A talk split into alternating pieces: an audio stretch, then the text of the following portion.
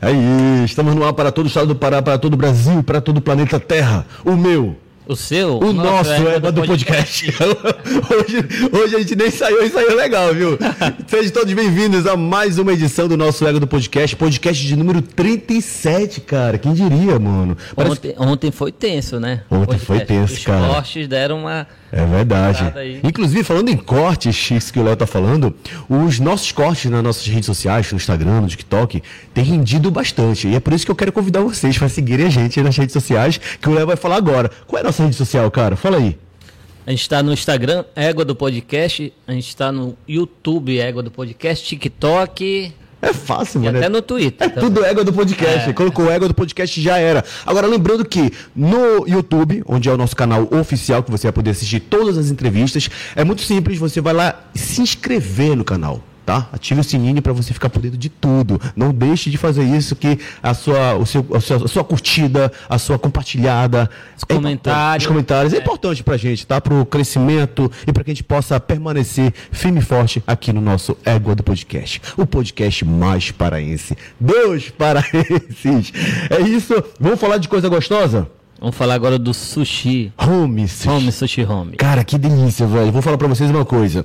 Eu sou um amante de sushi tá? Sempre que eu posso, eu vou e faço questão de pedir um sushi de qualidade. Óbvio. Grava meio-dia e a gente fica com, com saudade, né? de comer, é verdade, é. mano. Só que tem o seguinte, a gente, quando você vai pedir um sushi, tu vai pedir em qualquer lugar. Não, claro que não. O que é que faz você. Qual que é o restaurante que faz você solicitar o melhor sushi? Qualidade. Qualidade. Qualidade. O valor, sushi, o valor também o sushi é uma coisa que se tu não comprar com qualidade, pode até fazer mal. Pode, mano. É, é verdade. E é por isso a que a gente escolheu o Home Sushi Home. Por quê, Fabrício? Vamos lá. Primeiro que é uma franquia é nacional tá? Então os caras realmente trabalham com qualidade. E já tem aqui em Belém. Olha que maravilha. Você pode pedir esse sushi de qualidade gostoso através do delivery ou pelo aplicativo. Fácil, fácil. Pegou o celular, baixou aqui o Home Sushi Home e aí você pode pedir. Fabrício, é caro? Vou falar uma coisa pra vocês, a gente vai dar desconto. Um presentão pra vocês. Não é 5% não. Quanto é que a gente vai dar de presente? Bora botar 10. 10%, mano? Caramba, mano, não perde oportunidade não. Faz o seguinte, pede aí o sushi do Home Sushi Home que a gente vai te dar 10% de desconto. É só você colocar lá o código EGUA010. Já era. Esse é o nosso presente para vocês. Home Sushi Home. O mais gostoso de todo o Brasil. Inclusive já mandaram aqui pra gente no decorrer do nosso bate-papo, a gente vai abrir e comer juntamente com a nossa convidada. Não é isso? Vamos, vamos. Falando saborear. de convidado, vamos começar, mano? Bora, tá, Bora. já tá na hora, né? Bora, que tá na hora, que ela veio bonitona, cara. Que mulher bonita, viu? e o tempo passa, eu não sei o que acontece, que ela não envelhece, parece que fica mais jovem. Eu vou buscar essa receita e depois eu passo para vocês. Mas vamos lá. Ela é paraense, psicóloga, foi a primeira paraense a participar do Big Brother Brasil em 2006. Causou muito, inclusive continua causando, tanto que ela está aqui com a gente para conversar e falar sobre toda essa loucura que foi a vida dela de 8 a 80. Vamos lá? Com vocês, para vocês, Thaís Macedo. Aplausos. Aê! Fala, sua linda. Como é que você tá? Tô melhor agora com vocês aqui. Gente, esse microfone é tudo, né? Gente? Gostaste? Nossa. Gostaste do nosso ego do podcast? Gente, o estúdio é lindo. Vocês estão de parabéns. Obrigado, vocês são dois queridos. Eu tô muito feliz pelo convite, aquele friozinho na barriga de sempre, né? Meu Deus, te controla, não fala besteira. pra quem já participou do Big Brother, onde dormia e acordava com câmera ali na cara dela, no rosto dela, isso aqui é de menos pra você. Mas faz tempo, né? Faz tempo. Desaprendeu. Um pouco, né? Não, brincadeira. Eu, eu tenho familiaridade, né? Com o microfone, com a câmera. câmera. Eu não tenho dificuldade. Eu gosto até. Eu gosto mais de fotografar. Eu uhum. acho que eu fotografo melhor do que eu filme. E vou, já te falei, você é fotogênica. É verdade. Ela é fotogênica, cara. Eu, fotogênica. eu bato mais 100 fotos para escolher uma. Ela bate 10 e gosta das 10. É, mas eu vou te indicar o fotógrafo depois, porque também o fotógrafo é um segredo. Que, que faz toda a diferença também, né? É verdade. E Thaís, é, você é paraense, é a única filha não, sou paraense da Gema. Da Gema, mas é a única filha? Meus pais tiveram quatro filhos. Sim. Eu sou a única mulher. Única mulher. É. Caramba, cara. No meio de quatro homens. Sim. Um faleceu uhum. quando eu ainda era adolescente e ficaram Né? Hoje nós temos dois meninos, eu fiquei a do meio agora. Entendi. Thaís, eu, eu já te acompanho já há alguns anos, eu acredito que Belém também te acompanha, porque você sempre foi uma menina que chamou muita atenção, sempre foi muito badalada, né? É... Como é que começou? Já que a, já, a Big Brother faz parte da sua vida, não tem como tirar, né? Você foi a primeira participante paraense, né? Então você carrega isso com você. Como foi que aconteceu o Big Brother Brasil na sua vida? Eu acho que começou com a cidade, né? Começou com destaque aqui na cidade. Uhum. Muito jovem ainda, né? Com 16 aninhos, eu fui rainha da, do carnaval, né? Uhum. E aí isso foi trazendo outras coisas. Isso foi me destacando na cidade. Fui chamada para alguns concursos, alguns desfiles, me projetou na mídia local, propaganda de TV, outdoor, né?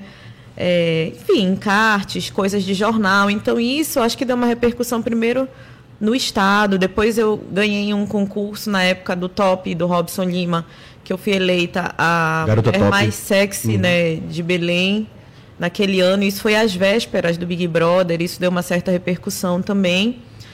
E como foi o convite? O convite foi inusitado. Um pouquinho antes, uns meses antes, uhum. eu estava noiva e eu fui traída. Caramba, sério? Só para variar, né? Porque em quase todas as minhas relações eu fui traída. Mas assim, isso é assunto superado. Sim. E então, é, a minha cunhada até então, na época, ela sempre queria que eu me inscrevesse. Desde a primeira edição, tu tem um perfil. Eu dizia, mas o que é o perfil, né? Hum. Eu não sabia o que era o perfil. E ela sempre dizia, vai, vai, vai, vai. E nesse ano, ela mesma pegou, chateada, triste com o que tinha acontecido comigo. Ela eu acho que eram umas 20 folhas de questionário. Ela foi me perguntando e ela foi preenchendo. Sim. E aí ela disse: Nós vamos mandar esse ano. Detalhe, faltava tipo dois dias. Para encerrar. acabar o prazo da certo. inscrição, né? Na época era ainda aquela fita grandona, né? Era. Uhum.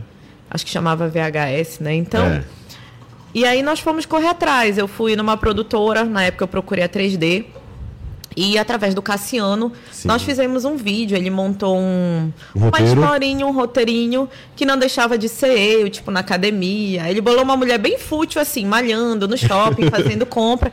E no final encerrava no meu consultório. Olha, tipo, mas você pensa que eu sou só isso? Eu não sou, tipo, essa mulher fútil, eu sou uma profissional sou psicóloga, eu aparecia de jaleco atrás da mesa. Então ele bolou um roteirinho, uma historinha legal, que né? sacada, hein? E foi, é, ele é um marqueteiro, uhum. né? A área dele. E foi muito bem feito, foi rapidinho, o, não era um vídeo extenso, não era cansativo. E aí eu tive uma sacada, eu sou muito criativa. Isso é um dom que eu acredito que Deus me uhum. deu, a criatividade. Então eu tinha acabado de fazer um ensaio fotográfico na época no Reinaldo Silva Júnior que é um grande amigo, que é maravilhoso, né? E aí eu aproveitei as fotos e o que, que eu falei? Eu falei, bom, tem milhares de fitas, né? Então deixa eu me organizar aqui e ver alguma coisa que eu possa fazer para chamar atenção. E aí eu peguei duas fotos dessa produção que estavam bem bonitas, botei uma na capa e uma na contracapa da fita. Então, no meio daquelas fitas pretas, eles iam achar umas com foto. Entendi. Né? Aí eu pensei, vamos selecionar. É mais fácil, porque eu imagino que não dá para ver Ou quem sabe a única com foto, né? Talvez né? a única. Exato. Não sei se alguém teve a mesma ideia Exatamente. que eu. Mas eu falei, já é diferente, vai chamar atenção. Eu acho que isso fez com que eles pelo menos pegassem para ver a minha fita. É muita fita, eu não acredito que eles conseguissem assistir tudo. Eu queria que assistissem, para eu saber que o vídeo estava bom. E isso foi assim. É, meio que uma revanchezinha, Sim. né? Porque depois eu descobri que o meu ex-noivo tinha se inscrito. Também. E ele achava que ele ia entrar, porque ele era um carioca e ele já tinha feito uma participação na Globo, acho que no sítio do Pica-Pau Amarelo, então ele estava muito confiante. E aí eu sou muito assim, Naquele tempo, né, eu era muito competitiva e Sim, tudo mais. Hoje isso já melhorou muito, né? Eu era uma menina, né? Eu tinha 26 aninhos. E não tinha essa febre de rede social, né? Nem existia isso. Era. Não tinha ah, isso. Tinha, mas não era forte, não cara. era fita e pronto. Era época de mensa, de Orkut, gente, de Orkut. É. Orkut onde era uma rede mais social. as comunidades ali. Sim. Mas assim, o Orkut era muito pessoal, não era isso que era. Era. É, uhum. nessa loucura. Você realmente tinha os seus amigos, a sua família e tudo mais. Seu namorado, não era uma não coisa era profissional, aberta, uhum. né? como é hoje a rede. Então foi isso. E aí nós mandou enviamos... e agora como a segunda parte. Como Quando eu mandei, na verdade, foi na véspera eu ia viajar. Eu ia passar um ano novo fora de Belém. Eu tinha um, um namorado nesse tempo que morava no Rio e eu ia passar o ano novo para menino foi uma loucura. E eu tive que entregar para minha mãe colocar a fita. Tipo assim, era até sábado, meio-dia. A minha fita ficou pronta na sexta. Caramba. Na sexta-feira, minha mãe foi para colocar no correio, o correio estava fora do ar, não conseguiu colocar. Ela me ligou, muito angustiada, né? E eu disse, mãe, se for para ser, vai ser. Deus que sabe de tudo, né? E aí a senhora tenta no sábado de manhã até meio-dia, se conseguir, conseguiu. Se não conseguia, porque não é para ser. Tá tudo certo. Eu sou muito assim. Tudo tem um tempo de Deus, né? Então eu viajei, no outro dia ela me ligou que tinha conseguido, tipo, 11h45 da manhã, era até meio-dia, tipo assim, nos 15 minutos finais. E aí foi, mandou a fita, isso se passa um tempo, né, para eles fazerem o processo seletivo. Até que um dia eu tô no meu trabalho, eu atendia no posto de saúde como psicóloga trancada numa sala, atendia crianças, gestantes. E disseram que estavam me ligando. Só que iam ligar no meu celular, porque eles não dão recado, não falam com ninguém. Ou é você ou não é. Imagina. Aí quando eu atendi, eu achei que era um trote. Olha, vão ligar pro teu celular. E no intervalo entra um paciente e outro eu atendi. E aí eles disseram que era da Globo. Eu falei, ah, tá de brincadeira, né? Pá, desliguei o telefone. Eles, para de me passar trote que eu tenho mais o que fazer, eu tô no meu trabalho. E aí foi isso. Aí ligaram de novo. Olha, para você saber que somos nós, você já tem uma passagem comprada, você passou na etapa da fita e você vem para mais uma fase da seleção aqui no Rio de Janeiro. Tal dia, tal hora, a gente está no aeroporto, vai ter um pessoal da equipe te esperando e tudo. Não conte para ninguém. Aquele sigilo todo foi isso. E a tua reação, Thaís? A tua reação nesse momento? Olha. o coração bateu mais forte, ficou trêmula. Nesse tempo, eu era cristã católica, porque hoje sou cristã evangélica, né? Já tem 15 anos. E era uma quarta-feira. E quarta-feira era o dia da adoração. Todo mundo conhece aqui em Belém, né? A adoração da capelinha ali de uhum. Lourdes, da José Malché. Eu falei, nossa, no dia da adoração pode ser uma confirmação, um sinal de Deus e tal. Fui para adoração e pedi uma direção. Olha, se for para eu ir mesmo, né? Se isso estiver no meu destino, me confirma, senão também tira. E naquele tempo eu achava que era um sonho de Deus para mim. Depois eu entendi que Deus ele tem uma vontade permissiva. É tipo assim, algumas coisas não são o sonho de Deus, mas Deus permite porque são os nossos sonhos. Né? E naquele tempo a minha família estava passando uma certa dificuldade e eu queria ajudar a minha família. Esse era o intuito. Não era fama, não era nada disso. Então, houve um engano né, na, entre os meus pais, assim, enganaram os meus pais e a gente passou uma dificuldade. Eu queria ajudar a minha família. Então, eu vi uma forma ali, né? Encontrei uma forma ali, de repente, de ajudar. Era uma saída, né, para isso. E foi isso. Uhum. E aí eu fui para lá, participei da primeira etapa, uma série de exames, desde exame ginecológico, né, os exames de sangue, é, exame cardiológico, raio-x, os ergométricos, é, tudo que você pode imaginar, os psicológicos, exame de vídeo, de foto, todos os testes possíveis, uhum. né? Aí tem aquela a, a, rodada lá com o Boninho, que né? cadeira elétrica, cadeira né? elétrica com todo aquele pessoal que são umas 30 pessoas, eu acho. Sim, é uma mesa imensa. A gente fica num sofá de frente. De cara logo já fiquei super chocada. Uhum. Que eles perguntaram por que você quer entrar, né? Eu falei, quem não quer entrar? Todo mundo quer entrar. Eles falaram, não, eu não quero. Aí o outro, não, eu não quero. Não, tem muita gente que não quer. Aí eu já fiquei meio, tipo, impactada, assim. É realmente é uma maratona ali. Eles se colocam numa posição. É tenso. Sim. Né, esse momento. E a gente não espera porque eles te pressionam de todos os lados para ver como você vai reagir sob pressão. Já é um primeiro teste. Uhum. Mas tu, tu, como psicóloga. Pois é. Uhum. Facilitou, né? As pessoas sempre falam, poxa, tu és uma psicóloga, isso facilita ou não no jogo? Gente, esquece a psicologia. Joga na, na caixinha do lixo, assim. Por quê? Eu não fui para ali como profissional. Eu fui para ali mostrar quem é a Thaís. E a Thaís é um ser humano e é uma pessoa com erros e com defeitos.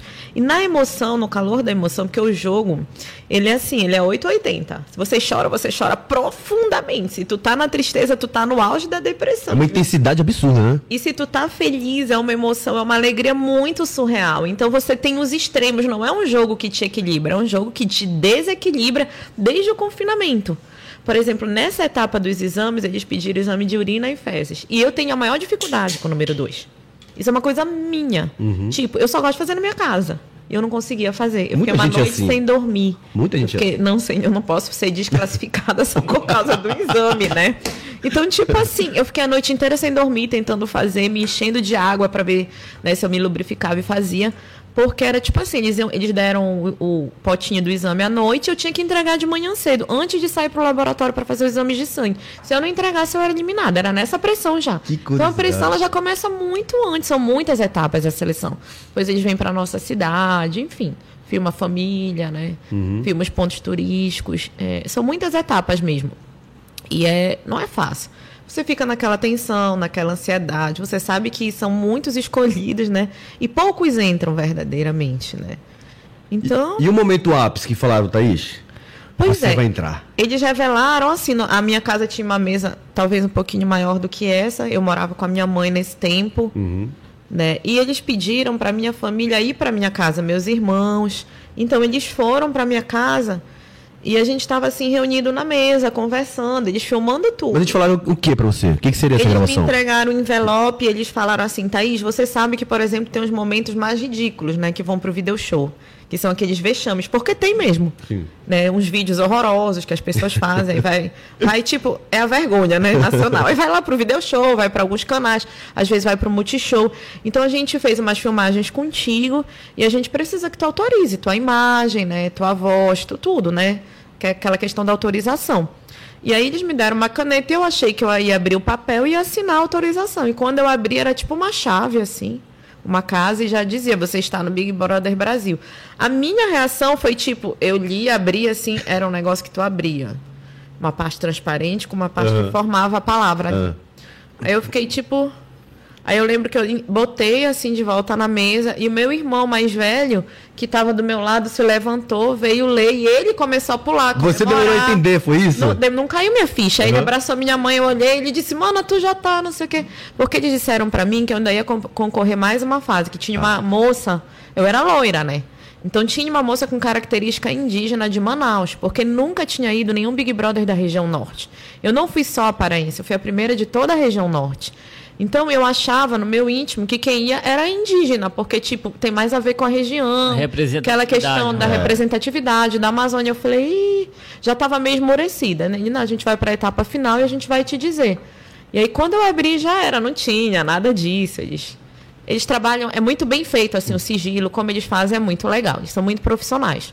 E aí foi essa a reação. E a gente começou a pular, pular, pular. Depois eles já disseram: tu tem meia hora para fazer a tua mala. Confisca o celular dela. Ninguém pode saber. Se a família fa- falar para alguém e vazar isso, você tá fora. O grande segredo, o grande sucesso desse reality é manter o sigilo das pessoas que vão entrar, principalmente quem são os anônimos. Porque os, pipo é, é, os pipocas, né, hoje, que na época não tinha isso. Na minha época não tinha os famosos. Os famosos até dá uma vazadinha, mas os anônimos vocês podem ver que não vaza de jeito nenhum. Esse é o grande segredo do formato e do sucesso desse reality.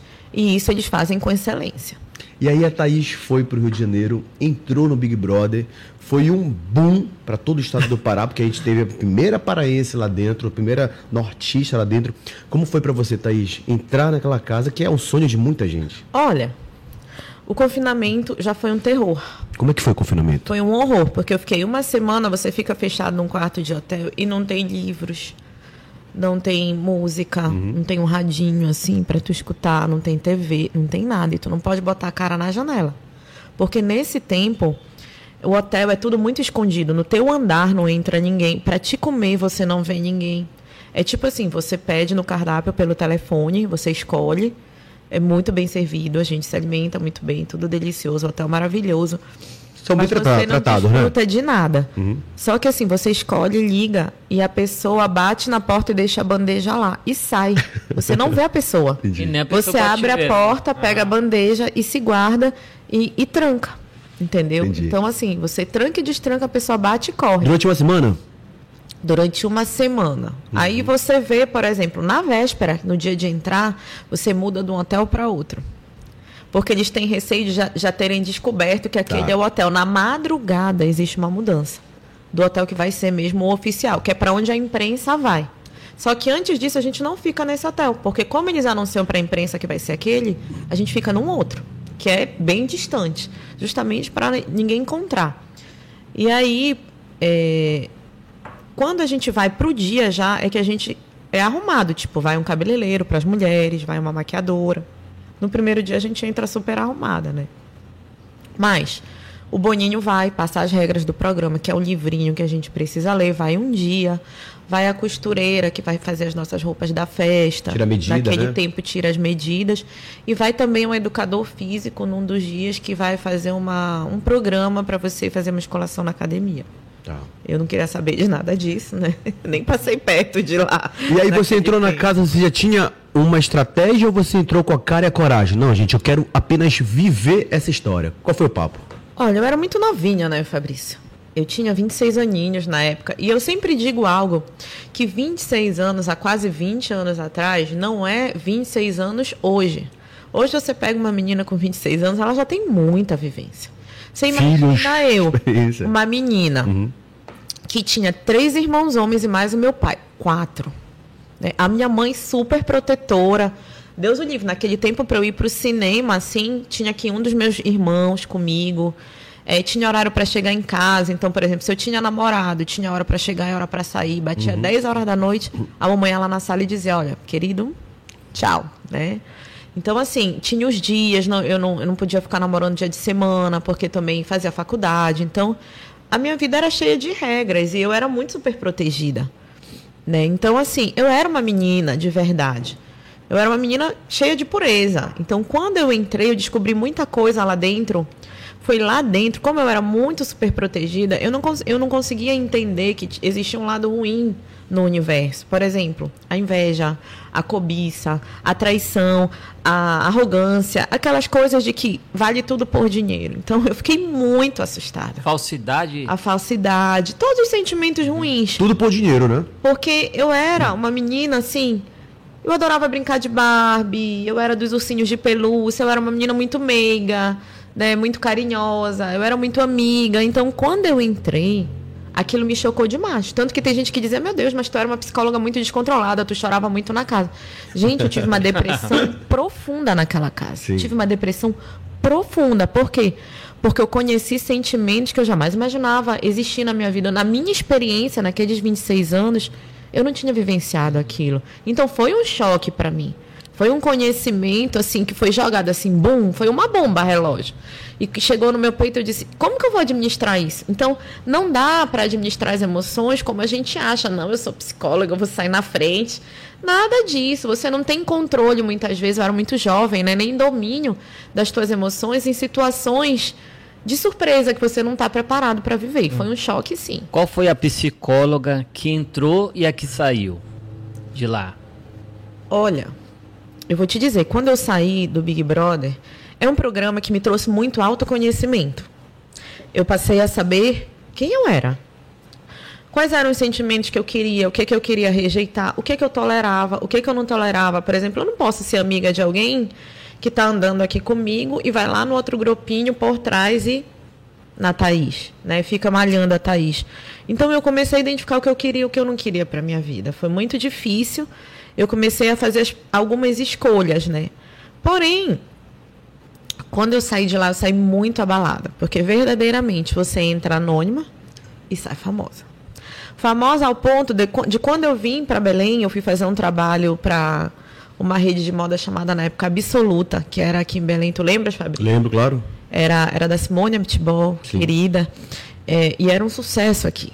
Então eu vim junto com a Inês, com a Juliana, que eram meninas da minha edição, nós viemos fazer uma participação numa boate, na metrô, Presença VIP, né? uma presença VIP na metrô, e aí aproveitei e fiz algumas outras coisas na cidade, porque eu não estava morando aqui nesse tempo.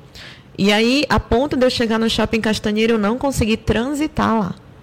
Eu não conseguia andar, porque era um shopping mais popular, né? Então eram assim, cinco, seis seguranças. Eu realmente fiquei muito assustada, eu nunca tinha vivido aquilo. Já quando eu fui pro pátio, porque na época só tinha os dois, né? Eu fiz É. um trabalho lá que é- na época era o pátio.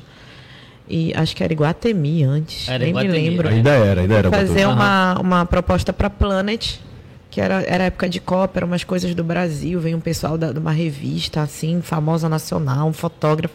E tinha umas fotos lá no meio e tal. Foi bem legal também. Lá foi mais tranquilo, porque era um público mais elitizado.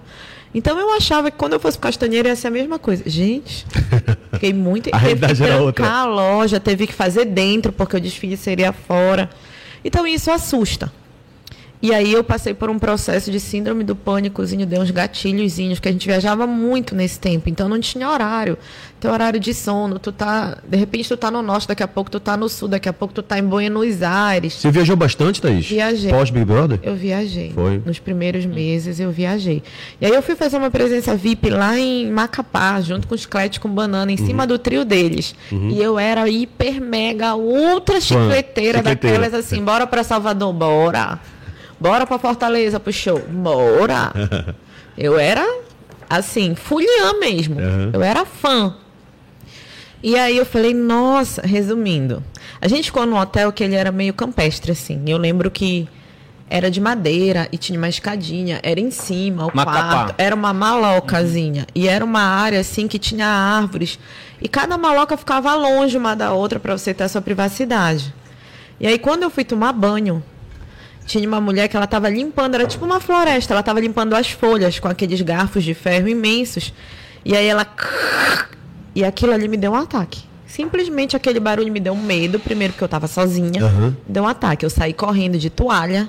E a, e a primeira cabana do meu lado, adivinha o que era? O que, que era? Eu não sabia quem era, era o escrete com banana. E eu batendo lá na porta igual uma louca, desesperada. Enfim, eu tive uma crise nesse dia, eu vomitei com o meu contratante no carro. Só que esse autoconhecimento, ele nos ajuda, né?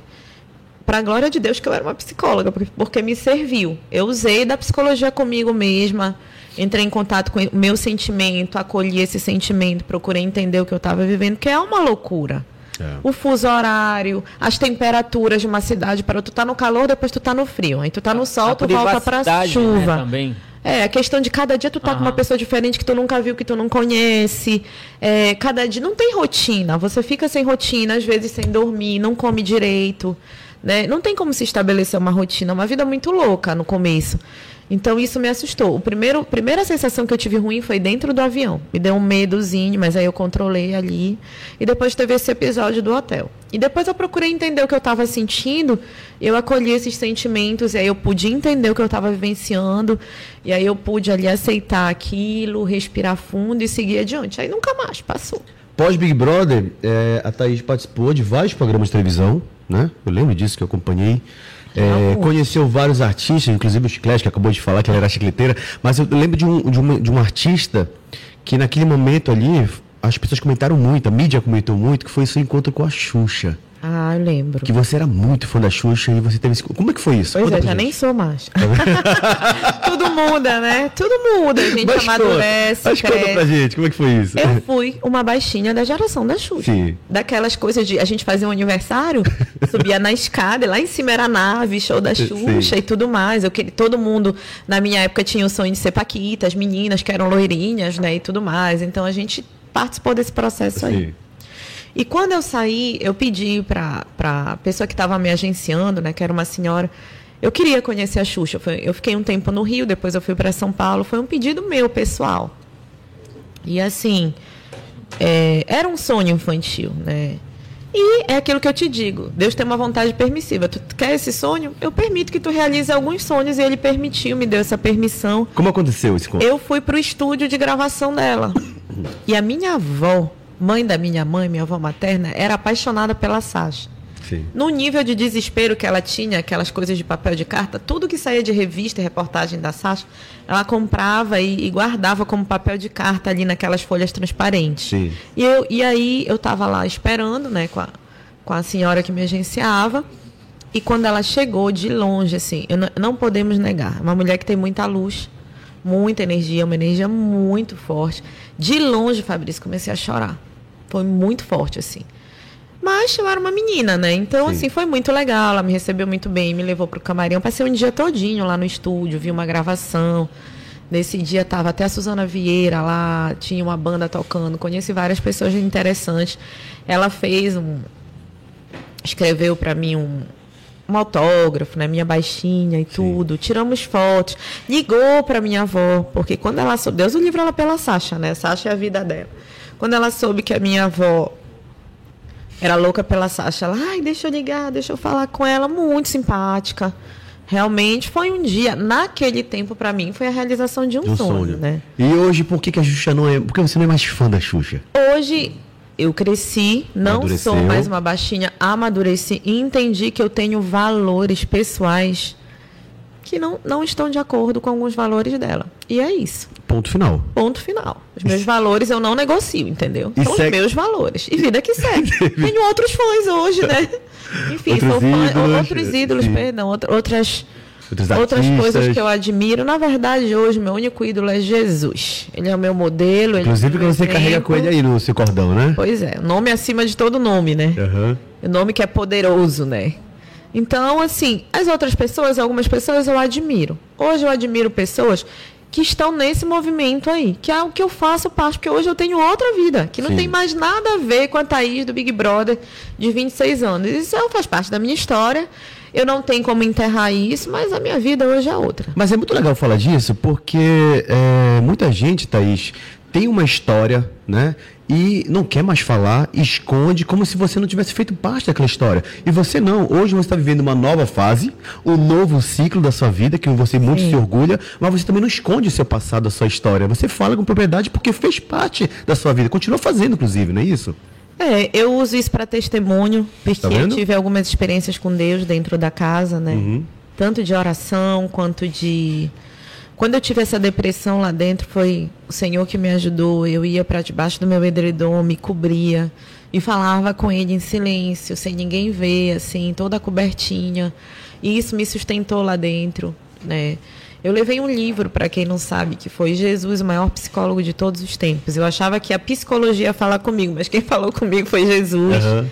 Então eu, eu digo que Jesus ele vai atraindo a gente, ele vai namorando a gente, né? Ele vai, olha, eu tô aqui. Porque de verdade, Fabrício, eu era uma cristã católica idólatra. Eu era aquela pessoa que, quando passava a imagem, eu me ajoelhava para a imagem e chorava. E eu pedia para a imagem. E isso é uma idolatria. E um dia eu lendo a minha Bíblia, essa Bíblia aqui, que caminha comigo, que é a minha espada A rosa. né? Não, eu tenho várias. Essa é uma delas, né? Essa eu vou pro culto depois daqui e como ela é menor, eu tenho uma gigante que são de estúdio. Sim. Ela é mais leve, então eu tava lendo ela, então eu cheguei no Salmo 115. E não foi nenhum pastor, não foi ninguém que falou, eu fui confrontada pelo próprio Deus, porque ele se revela através da sua palavra. E eu comecei a ler sobre as imagens no Salmo 115. E diz assim: que tem olhos, mas não vê, tem boca, mas não fala, tem pés, mas não anda, tem mão, mas não toca. E aí ele fala mais ou menos assim: se tornem semelhantes a eles aqueles que, né, idolatram, mais ou menos assim a palavra. E eu, eu falei, então eu vou virar uma escultura se eu idolatrar, tipo, a escultura ela não tem vida, né? Ela é uma imagem, ela é de gesso, ela é Vazia. de várias formas, mas de verdade ela não se manifesta. A fé é que move o coração de Deus. Então eu não posso colocar minha fé numa imagem. Né? A palavra diz que não existe nenhum intercessor entre nós e Deus. O único é Jesus. É por intermédio do Filho que a gente chega no Pai. Então tem várias palavras se você for ler. E aí, quando eu li os Salmos, eu tive temor. Aquele medo me subiu. Meu Deus do céu, vou me tornar uma imagem, então eu vou morrer. né? Não vou mais ficar viva. Então a palavra, ela me libertou disso. Mas eu não queria muito saber de Jesus, porque eu era jovem, eu estava curtindo sucesso, fama, isso é vazio, né? A gente quer muitas vezes, as pessoas pro- procuram fama e aplausos por um vazio existencial que tem aqui. E aí ela quer um reconhecimento, na verdade ela se sente rejeitada, insegura. E a fama ela traz esse conforto temporário. Porém, quando você deita a tua cabecinha no travesseiro, você vai dormir, você não consegue ter paz, você tem insônia. Só quem pode completar qualquer vazio dentro de nós é o Senhor. Ele é do tamanho do meu e do seu vazio que está aí assistindo a gente agora, né? Não é um namorado, não é um esposo, não é um melhor amigo. Você vai falar para 20 pessoas o teu problema, você vai continuar angustiado. Quando você vai e chora aos pés do pai, ele te abraça, te dá colo, aí o vazio é preenchido. Então, eu não queria muito saber de Jesus. Eu não gostava, assim, não gostava dos crentes, né? Assim, cristão evangélico. Eu tinha aquele estereótipo de que a mulher evangélica, evangélica era uma chata que ia bater na porta da tua casa com uma Bíblia embaixo do braço, ia te jogar Jesus pela goela abaixo, né? Pela garganta abaixo. E tipo, era aquela mulher que tinha um cabelo lá na cintura, que não podia depilar os braços e as pernas, né? Que não tinha vaidade, que não podia passar uma maquiagem, nem pintar as unhas, nem pintar o cabelo. E algumas igrejas até hoje mantêm esse costume. É. Que isso Jesus não pede pra gente. Né? São costumes, a gente respeita, é, mas é uma religiosidade que é diferente de buscar uma espiritualidade. Então eu não queria nada, nada com Jesus, porque eu não queria ser aquela mulher chata que usa aquele saião lá no pé. Eu gostava da sainha quase mostrando a polpa da bunda, a verdade é essa, né? E do bumbum. E eu gostava do maior decote. Se o decote viesse aqui no umbigo, juntando com a saia curta, com a marquinha de bronze, com o cabelo mais branco possível para chamar mais atenção possível, essa era eu. Eu não conseguia entender que a mulher pode ser linda e discreta. Entendeu? Não vulgar, né? E, não sensual, não vulgar, porque, olha, eu tô toda coberta hoje. Eu vim de calça comprida, de blusa de manga comprida, tem uma blusa por baixo, uma segunda pele, para não ficar transparente. Mas quando eu entrei, o Fabrício logo me elogiou. Ela tá linda, ela tá jovem, e eu tô toda tapada. E eu posso estar linda do mesmo jeito sem estar tá mostrando. Né? E isso até trabalha em relação aos homens com o imaginário, porque ele imagina como pode ser, mas ele não vê. Você não entrega o teu ouro de cara. E se guardar para Deus tem um valor muito importante. Quando você já mostra tudo, qual é o segredo? O que, que tem de bom? Já vi tudo. Né? Então, antes, eu era muito assim. Esse era o meu valor. Eu preciso chamar a atenção dos homens. E eu verdadeiramente tinha um corpo escultural. Quem me conheceu naquele tempo sabe. Quem me via na praia de biquíni sabe. Antes da maternidade, quando eu era mais nova, né? Enfim, já se passaram quase 20 anos. Então, assim, é, eu parava a praia. Eu não posso ser hipócrita de dizer que não, porque era desse jeito. As minhas amigas diziam, eu não vou ficar nem do teu lado. Fecha a tua saída aí, né? Que não fico do teu lado, mano. Então, e eu usava um biquíni que era assim, era um triângulozinho desse tamanho. Micro. É. E hoje eu já não consigo, o Espírito Santo já não me deixa nem ficar só de biquíni. Como é que são as coisas, né? Primeiro porque hoje eu sou mãe. Hoje eu sou uma mulher que vai fazer 45 anos, tem coisas que não cabem mais. Eu podia ter um corpo escultural mas não é o meu propósito de vida. Eu acho que se está alinhado ao teu propósito de vida, eu te respeito. Por exemplo, tem mulheres de 60 anos, a Solange Frazão. Belíssima, maravilhosa, mas ela é desse ramo fitness. É o propósito de vida dela. Ah, ela está exposta ali? Não. Tem evangélicas que trabalham com isso. A, Falcone, uhum, né? esqueci linda. o primeiro nome dela. Ela é linda, ela é cristã, e ela tem o Instagram dela pessoal, com a família dela, tem o de cristã e tem o dela que ela mostra o corpo, porque ela é uma garota fitness. Esse é o propósito de vida dela. Ela fala para esse público. Eu não falo para esse público. Eu falo para um público jovem que passa por depressão, por ansiedade, por suicídio, por automutilação, eu trabalho as emoções, a cura na alma, pessoas que são feridas por relacionamentos afetivos, que passa pelo meu viés profissional e por aquilo que eu acredito em Deus, até porque eu já vivi tudo isso, né? Ansiedade, depressão. Eu já houve um episódio que eu já pensei, planejei me matar lá atrás, quando eu era novinha. Então, quando Deus permite você viver certas coisas na sua vida, Ele também te traz uma autoridade, um domínio sobre aquilo. Você governa sobre aquilo. Então, hoje eu posso ministrar sobre vidas em relação a isso. Primeiro, porque eu estudei. Segundo, porque eu vivenciei. E terceiro, porque na minha prática, que eu sempre trabalhei na saúde, eu atendi muitas pessoas, mas infinitas, perdi a conta, que viveram situações assim, inclusive crianças. Então eu tenho hoje essa autoridade, esse legado de poder trabalhar isso. Esse é um propósito meu. Então cada um dentro do seu propósito, né? Tu saiu do Big Brother, mas o Big Brother saiu de você? Você ainda assiste hoje em dia? Né? Olha, se eu te disser que eu sou fã de carteirinha, que eu assisto todo dia, eu estou mentindo, né? Mas sempre as pessoas querem trazer esse assunto, me entrevistam, e eu sei que elas vão perguntar sobre isso. Esse ano especificamente tem uma paraense, que é a Paula. É, então eu falei, poxa, vou dar um prestígio, vou ver como é que tá paraense, vou. Porque na minha época, acreditem, muitos paraenses votaram contra. Votaram para eu sair, não apoiaram, enfim, né? A gente passa por essas coisas e eu penso diferente. Eu penso que se alguém da minha terra tem um destaque, tem uma relevância, apareceu, eu vou estar tá com ele até o fim, com a pessoa até o fim. Eu sempre vou dar o meu apoio. Independente de eu achar se é certinho, erradinho, porque as pessoas querem ser o justo juiz. Justo juiz só tem um, Deus. Então eu acho que pessoas têm erros e acertos, defeitos e qualidades. Até hoje eu sou julgada por conta do Big Brother. Até hoje, onde eu entro, em alguns lugares as pessoas estão assim. cara feia, boca torta. E tá tudo bem. Porque você nunca vai agradar a todos. Nem Jesus agradou a todos. Tu te arrependeu alguma vez? É. Olha, por uma época eu me arrependi. Eu fiquei cheia de mágoas, com meu coração cheio de pesar. Eu tinha raiva da emissora. Depois de um tempo, eu, eu precisei fazer uma decisão e uma escolha. Eu falei, eu vou seguir carregando esse fardo, esse peso na minha costa até quando? Ou eu vou decidir esquecer isso, superar isso, ressignificar isso e viver leve. Então, há alguns anos atrás, eu ressignifiquei e superei. E decidi seguir leve. Hoje eu compreendo que cada pessoa dentro do seu quadrado. Por exemplo, um dia desse, eu dei uma entrevista Essa entrevista foi editada e totalmente modificada. Não era ao vivo, é por isso que eu gosto do ao vivo, que aí ninguém mexe naquilo que a gente fala. Exatamente. Os sentidos foram mudados, palavras foram mudadas. Eu fiquei extremamente ferida na hora, magoada. Foi questão de cinco segundos para o Espírito Santo falar comigo. Ele falou: Epa, por que isso está te ferindo, te machucando? Você é curada. Eu te curei para você curar vidas. Então eu fiquei pensando sobre outra ótica. Tudo é o olhar que você tem. Eu pensei, poxa, uma repórter ela quer o quê? O que, que um repórter quer? Ele quer vender uma matéria, certo? É. Então o que, que ele precisa? O que é que vende? Polêmica. Treta. O que é que vende? Treta. Coisas que vão chamar a atenção do público. Tipo, isso aqui é uma bomba, vou soltar ali. Então, era para ser uma matéria local da Liberal. Se tornou uma matéria nacional do G1. Que é uma mídia extremamente sensacionalista, a gente sabe disso.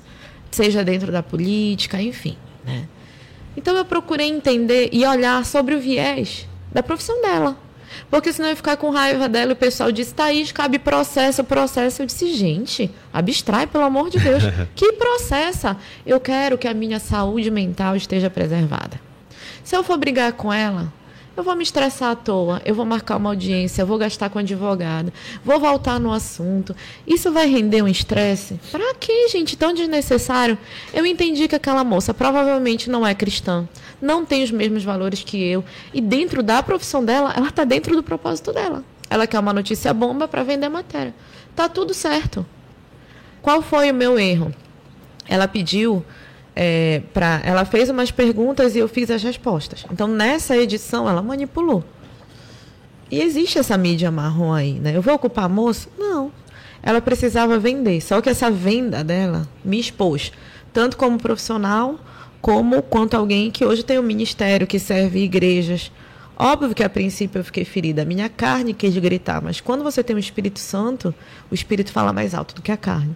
Aí eu me acalmei, tive paz. Falei, não, gente, está tudo certo. Nesse mesmo dia eu já saí, peguei a minha filha, levei para o circo, fui rir, dar boas gargalhadas, esqueci o assunto, perdoei a moça, que está dentro do trabalho dela também. Então a gente tem que ter essa maturidade. Estava até conversando com o Fabrício, né?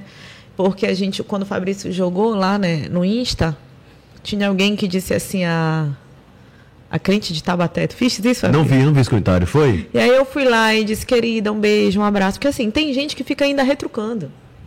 Só A que a troco pessoa, de nada, né? a pessoa que falou isso, eu não conheço, nunca andou comigo, nunca entrou na minha casa. Eu acho que a gente tem que se preocupar com os nossos. Com quem a gente anda, com a nossa família, com os nossos amigos, com os nossos amigos. Porque quem quer falar, quem tem boca fala, gente.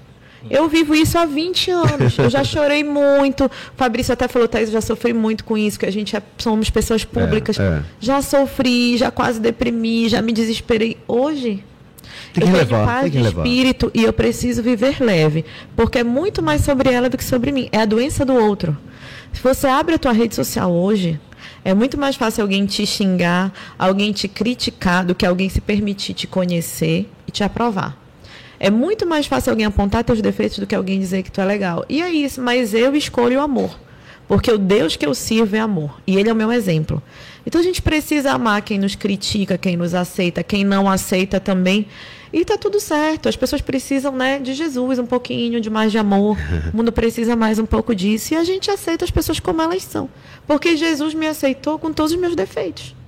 Eu tinha muito defeito, gente. Muito defeito. E ele me amou primeiro. Então, se a gente quer seguir o exemplo dele, difícil é amar quem nos odeia, difícil é amar quem nos critica, mas a Bíblia me ordena que eu ame os meus inimigos. E aí a gente tem que viver a Bíblia, porque é muito fácil falar viver, é difícil, né? Então eu tenho que amar aquela alma também, né? Que tá ali com a invejinha dela. Talvez tenha um sonho de ir pro- Big Brother, nunca foi, né? E tá tudo certo. Tu iria hoje É? pro Big Brother se fosse. Olha, tudo que eu faço hoje na minha vida, eu peço direção de Deus. Eu levo em oração.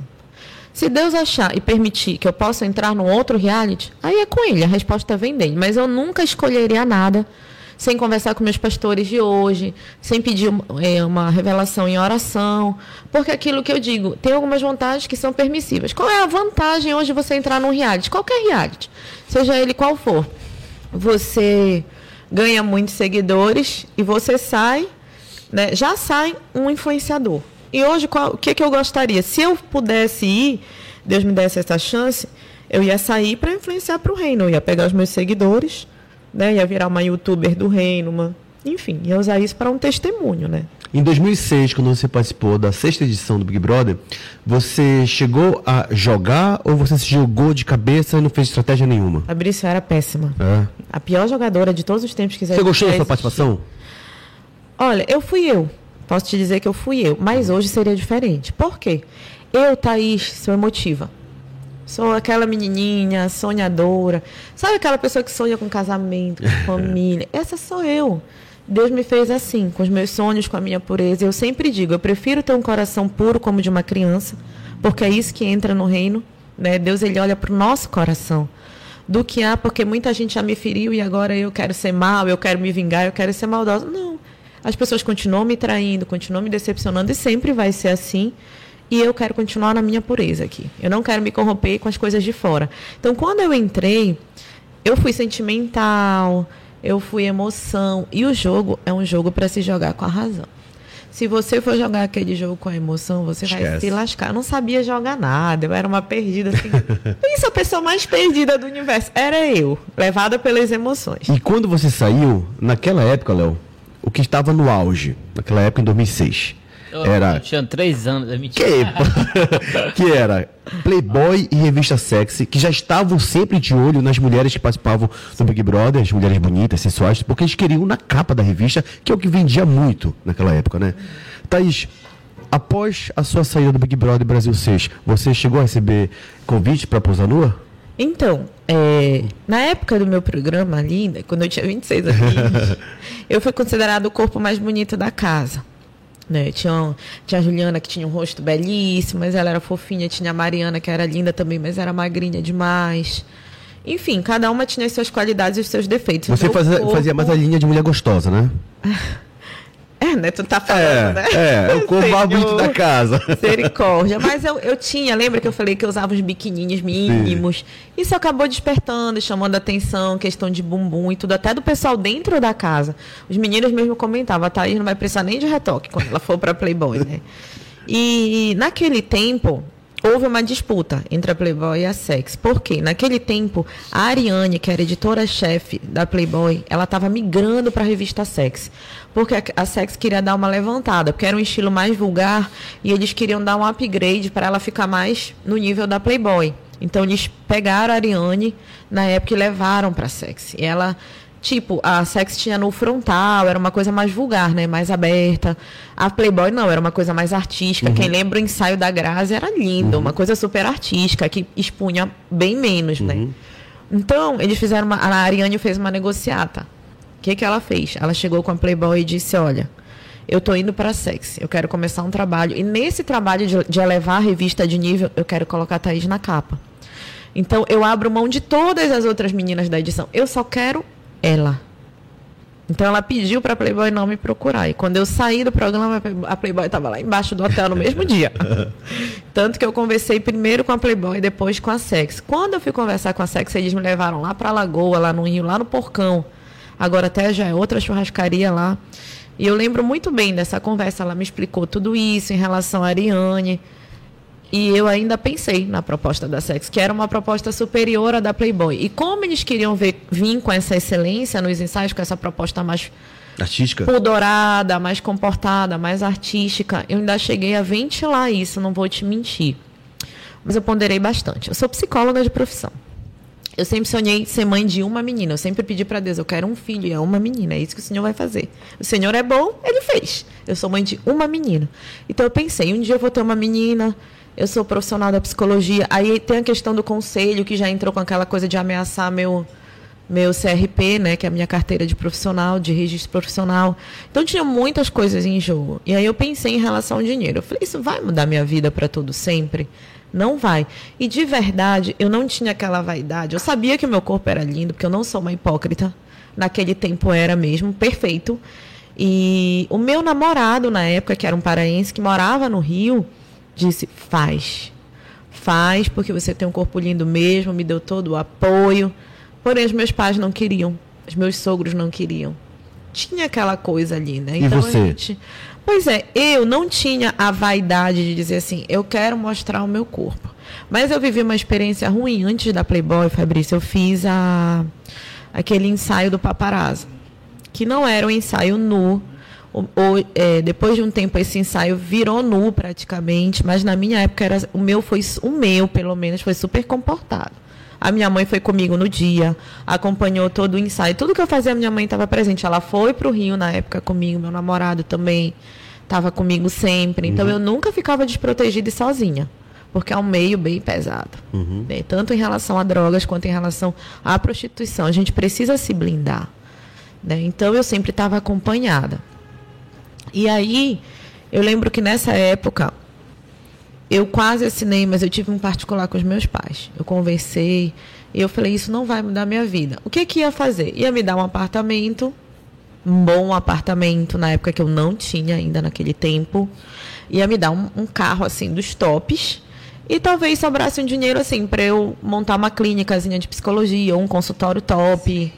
Eu ia dar uma arrumadinha na casa, mas de verdade não ia ser para todo Sim. sempre. Eu ia ter uma estruturazinha ali.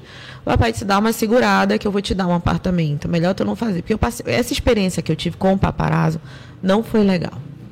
Porque o que que acontecia? Os homens me ligavam e me contavam a respeito e acerca de coisas que eles faziam quando viam as minhas fotos. E eu fiquei traumatizada de ouvir e de perceber a cara de pau de uma pessoa te ligar e falar uhum. de coisas pesadas. E eu chorava, isso me agredia. Eu falei, imagina eu posando. Porque o meu ensaio foi muito tranquilo mesmo. Não tinha nenhum, nada de nudes, assim. Era tudo com calcinha e sutiã, com umas roupas até maiorzinha, parece shortinho. Então eu fiquei bem traumatizada na época. Eu falei, aí meu pai disse que quando eu estava na casa ainda, meu pai é médico, né? Então ele ia para o hospital e os amigos dele, principalmente os mais jovens, meu pai é professor de residência médica. Sim ficavam, olha, Mariano, a gente só está esperando ela sair, a gente, a gente quer o primeiro autógrafo da revista, não sei o quê. Então ficavam pressionando muito meu pai. E eu, eu peguei meu pai chorando. E eu, eu procuro honrar meus pais. É um, é um princípio meu. Quando eu vi meu pai chorando e a minha mãe dizendo, minha filha, vale a pena você fazer isso por isso? Esse dinheiro ele vai compensar na sua vida? Pense bem. Eles nunca disseram não faz ou faz. Eu sempre fui muito assim. Eles sempre me deram esse livre-arbítrio. Isso é muito bacana nos meus pais. Eles nunca disseram sim ou não, faz isso, não faz isso, depois que eu já tinha atingido a maioridade. Eles dão a opinião, eu pondero e considero, porque a Bíblia manda que a gente honre pai e mãe.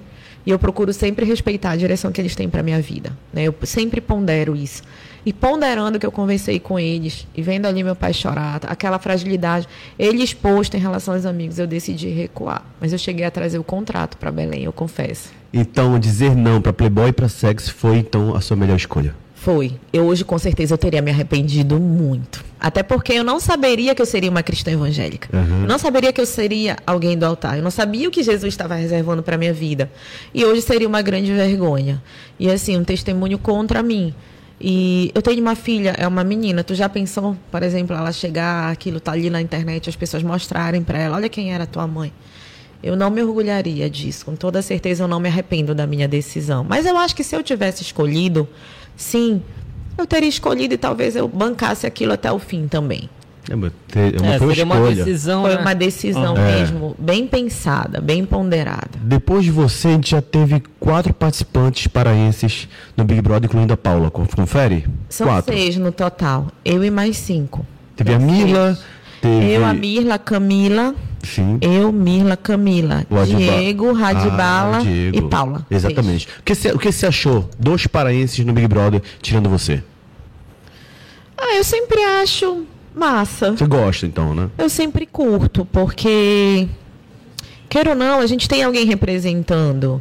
Independente do que a pessoa vai fazer lá dentro ou não, se foi bem, se não foi, não cabe a mim esse julgamento.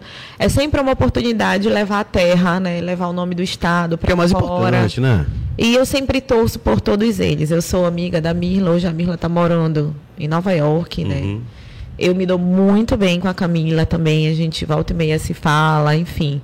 E sou super feliz, né? Ela ficou ali com Eliezer e deu certo, formaram uma família de Big Brother. É verdade. É.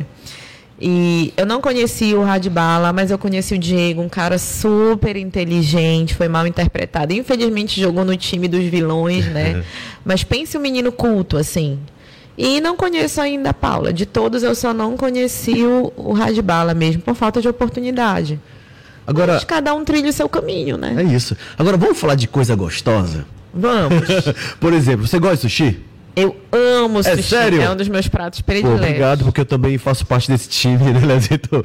Thaís, a gente tem como parceiro aqui o Home Sushi Home, que é uma franquia nacional e hoje já tem em Belém, graças a Deus, porque aí a gente con- consegue saborear um sushi de qualidade e sempre manda pra gente, cara. E a gente Top. ama muito. Por quê? É sushi, home sushi, é? É, e por quê? Porque Obrigada. além É da home, quali- sushi home. É, Home sushi, home. porque além da qualidade, sushi, é, salmão fresquinho, eles embalam direitinho e você pode pedir pelo delivery ou pelo aplicativo. Olha que delícia. Esse aqui é seu. Vamos lá, vamos comer todo mundo aqui. Obrigada, home sushi, home. Exatamente. Eu amo sushi. Ai, amamos também. Abre aqui, Léo. Abre aqui pra nós, Léo. Ai, caramba, a gente agradece muito o carinho de vocês. E você que tá assistindo a gente agora. Ai, Fabrício, eu quero provar esse sushi aí, cara. Como é que você vai fazer? Você pode pedir pelo delivery, certo? Vai no Instagram, Home Sushi Home, ou pelo aplicativo. E aí você vai ganhar um descontão, 10% de desconto que a gente vai dar se você colocar lá é, o código Égua 010. É isso aí, é, me cara. patrocina também, home sushi, home. Eu vou amar, né, Thaís? Eu vou amar. Aqui, pegar aqui o, o hashi. Aqui, Bora pedir, pessoal. aqui, Thaís. E a gente ama muito porque, com certeza, faz toda a diferença no nosso bate-papo. Corta pra Thaís, corta pra Thaís. Pra câmera da Thaís. Aqui, ó. Ah, agora mostra aí, Thaís. Você, mostra aqui. Levanta mais, levanta mais. Aí, ó. Olha que maravilha. Chega os olhos dela, brilharam. Adoro. Fica muito à vontade, porque o Home Sushi Home, com certeza, prepara com muito carinho. E você pode adquirir, tá? Vai lá, eu galerinha. como bem, eu sou boa de boca. Eu também. E a gente gosta. lá. Cara, que cheiro gostoso ficou aqui no estúdio aí. Ficou mesmo. Não foi? Tá, ó, tem, tem, tem, tem- aqui, ó. Se quiser um molhinho, Obrigada, querida. deixa eu, eu provar, cara. Vamos lá, chega o momento da gente da pausa, porque a gente precisa, viu, minha gente? Desse momento que é.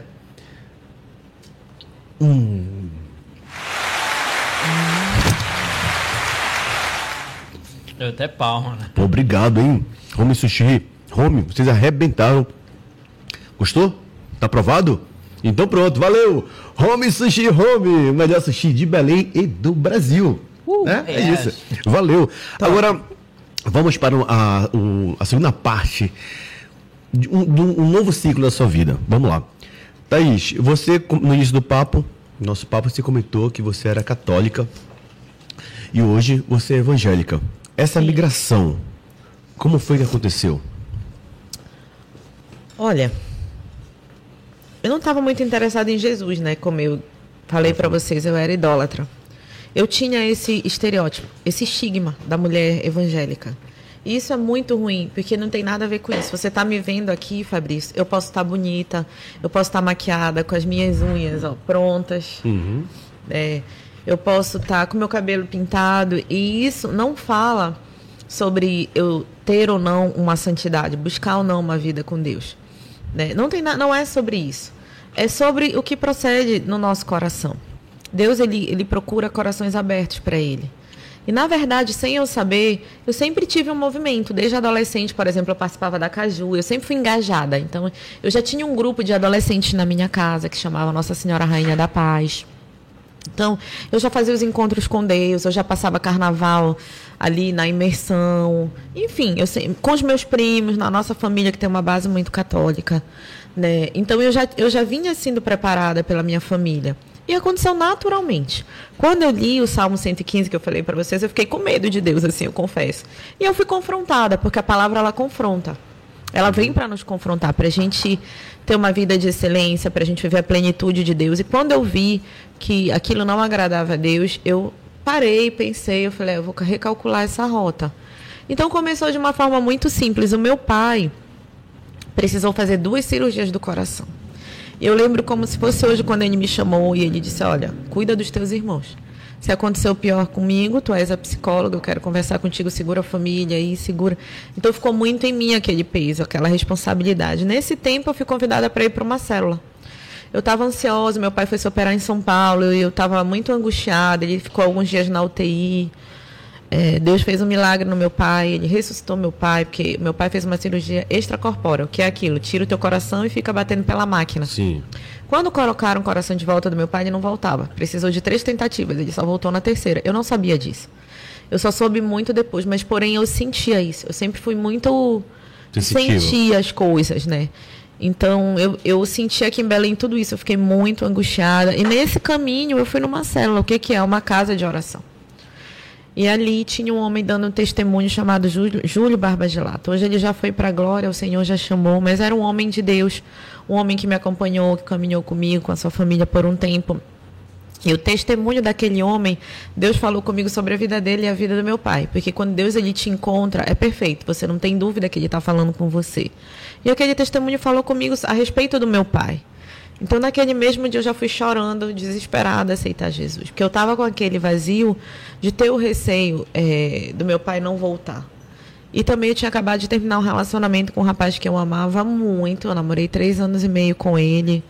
Mas ele só queria festa, ele só queria bebida, ele só queria fumar. Eu já tinha parado de fumar, eu já não queria mais beber, eu já não queria estar em festa.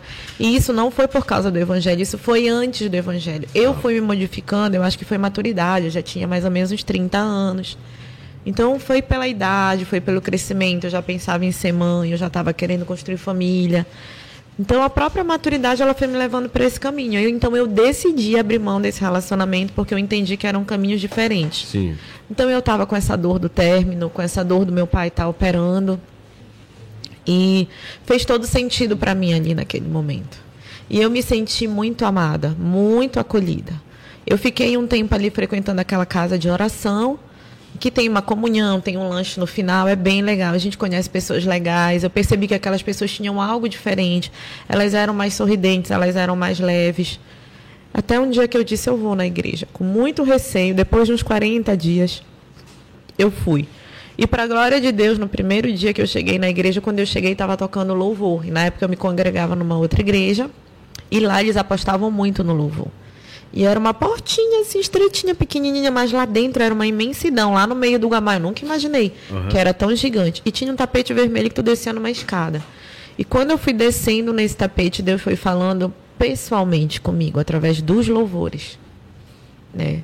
Que ele me colocava no colo, que ele reescreveria uma nova história para minha vida, que haveria um novo tempo, que ele era meu Deus, que me sustentava, que cuidava de mim, que eu nunca estive sozinha. E eu já desci aquela escada ali chorando, já fui totalmente aquebrantada.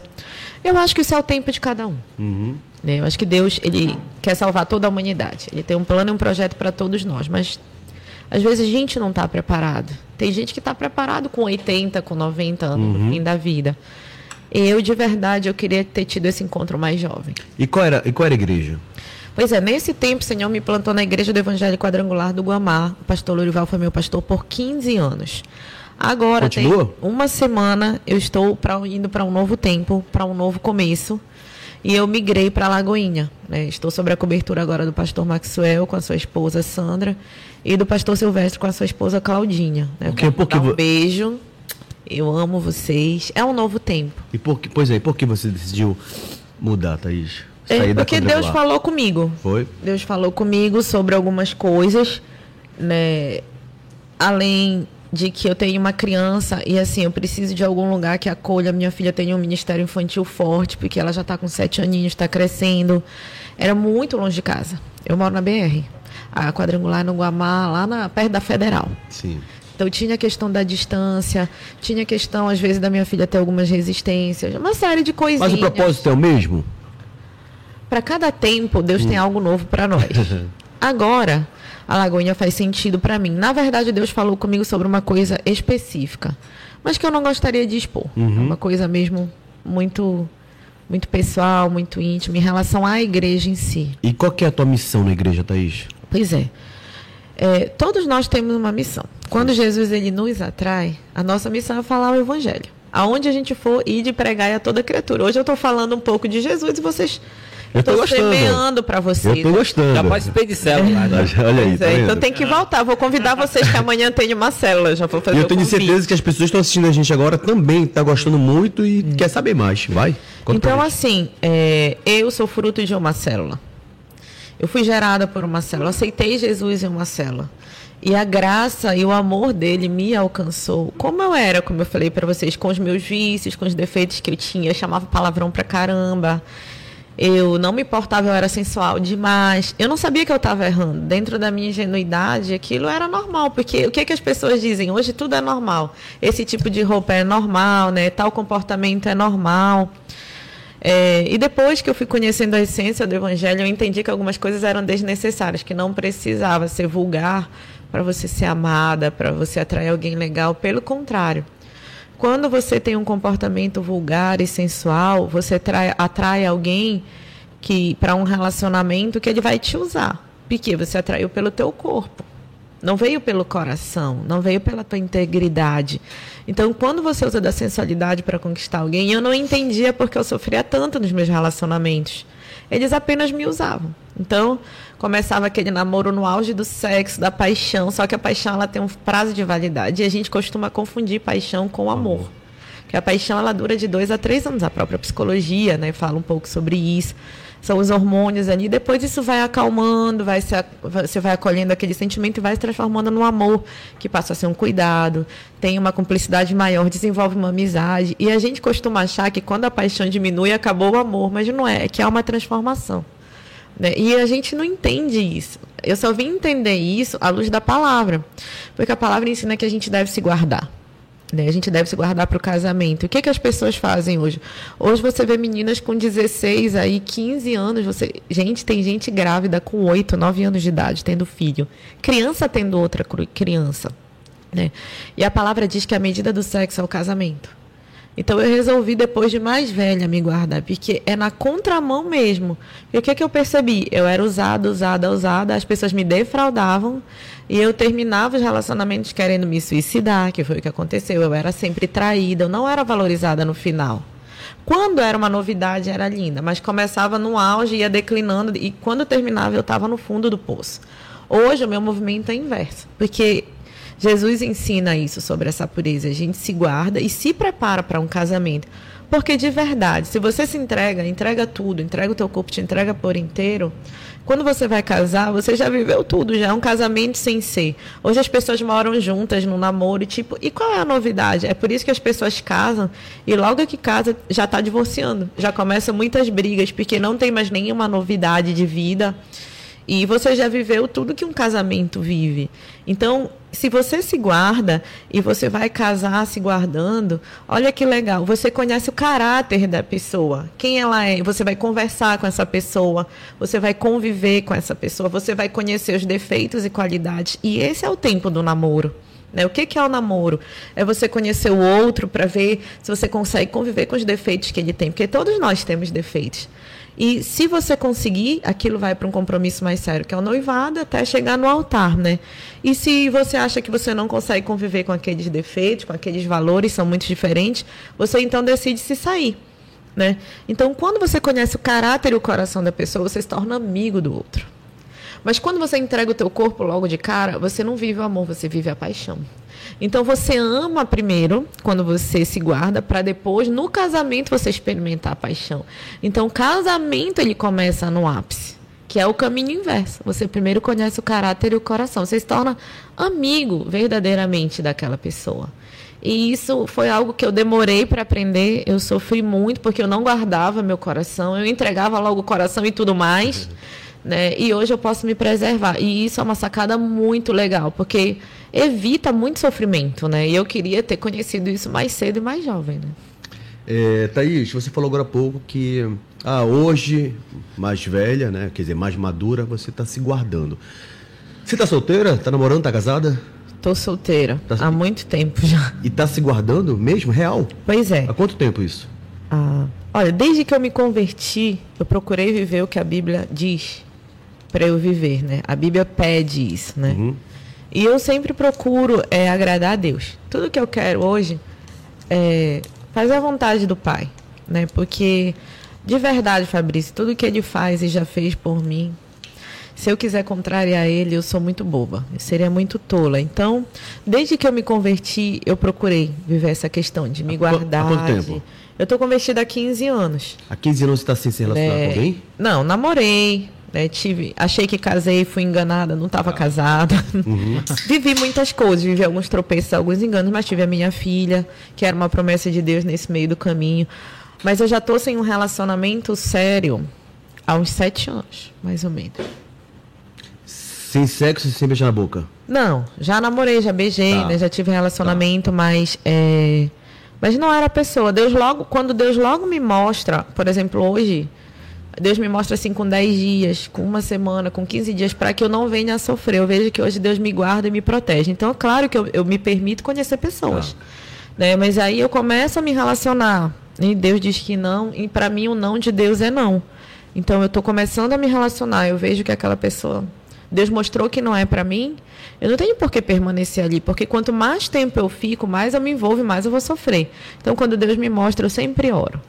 Me mostra, Senhor, me mostra tudo dessa pessoa, me mostra até os piores defeitos dela, porque eu preciso conhecer para saber se eu vou conseguir conviver.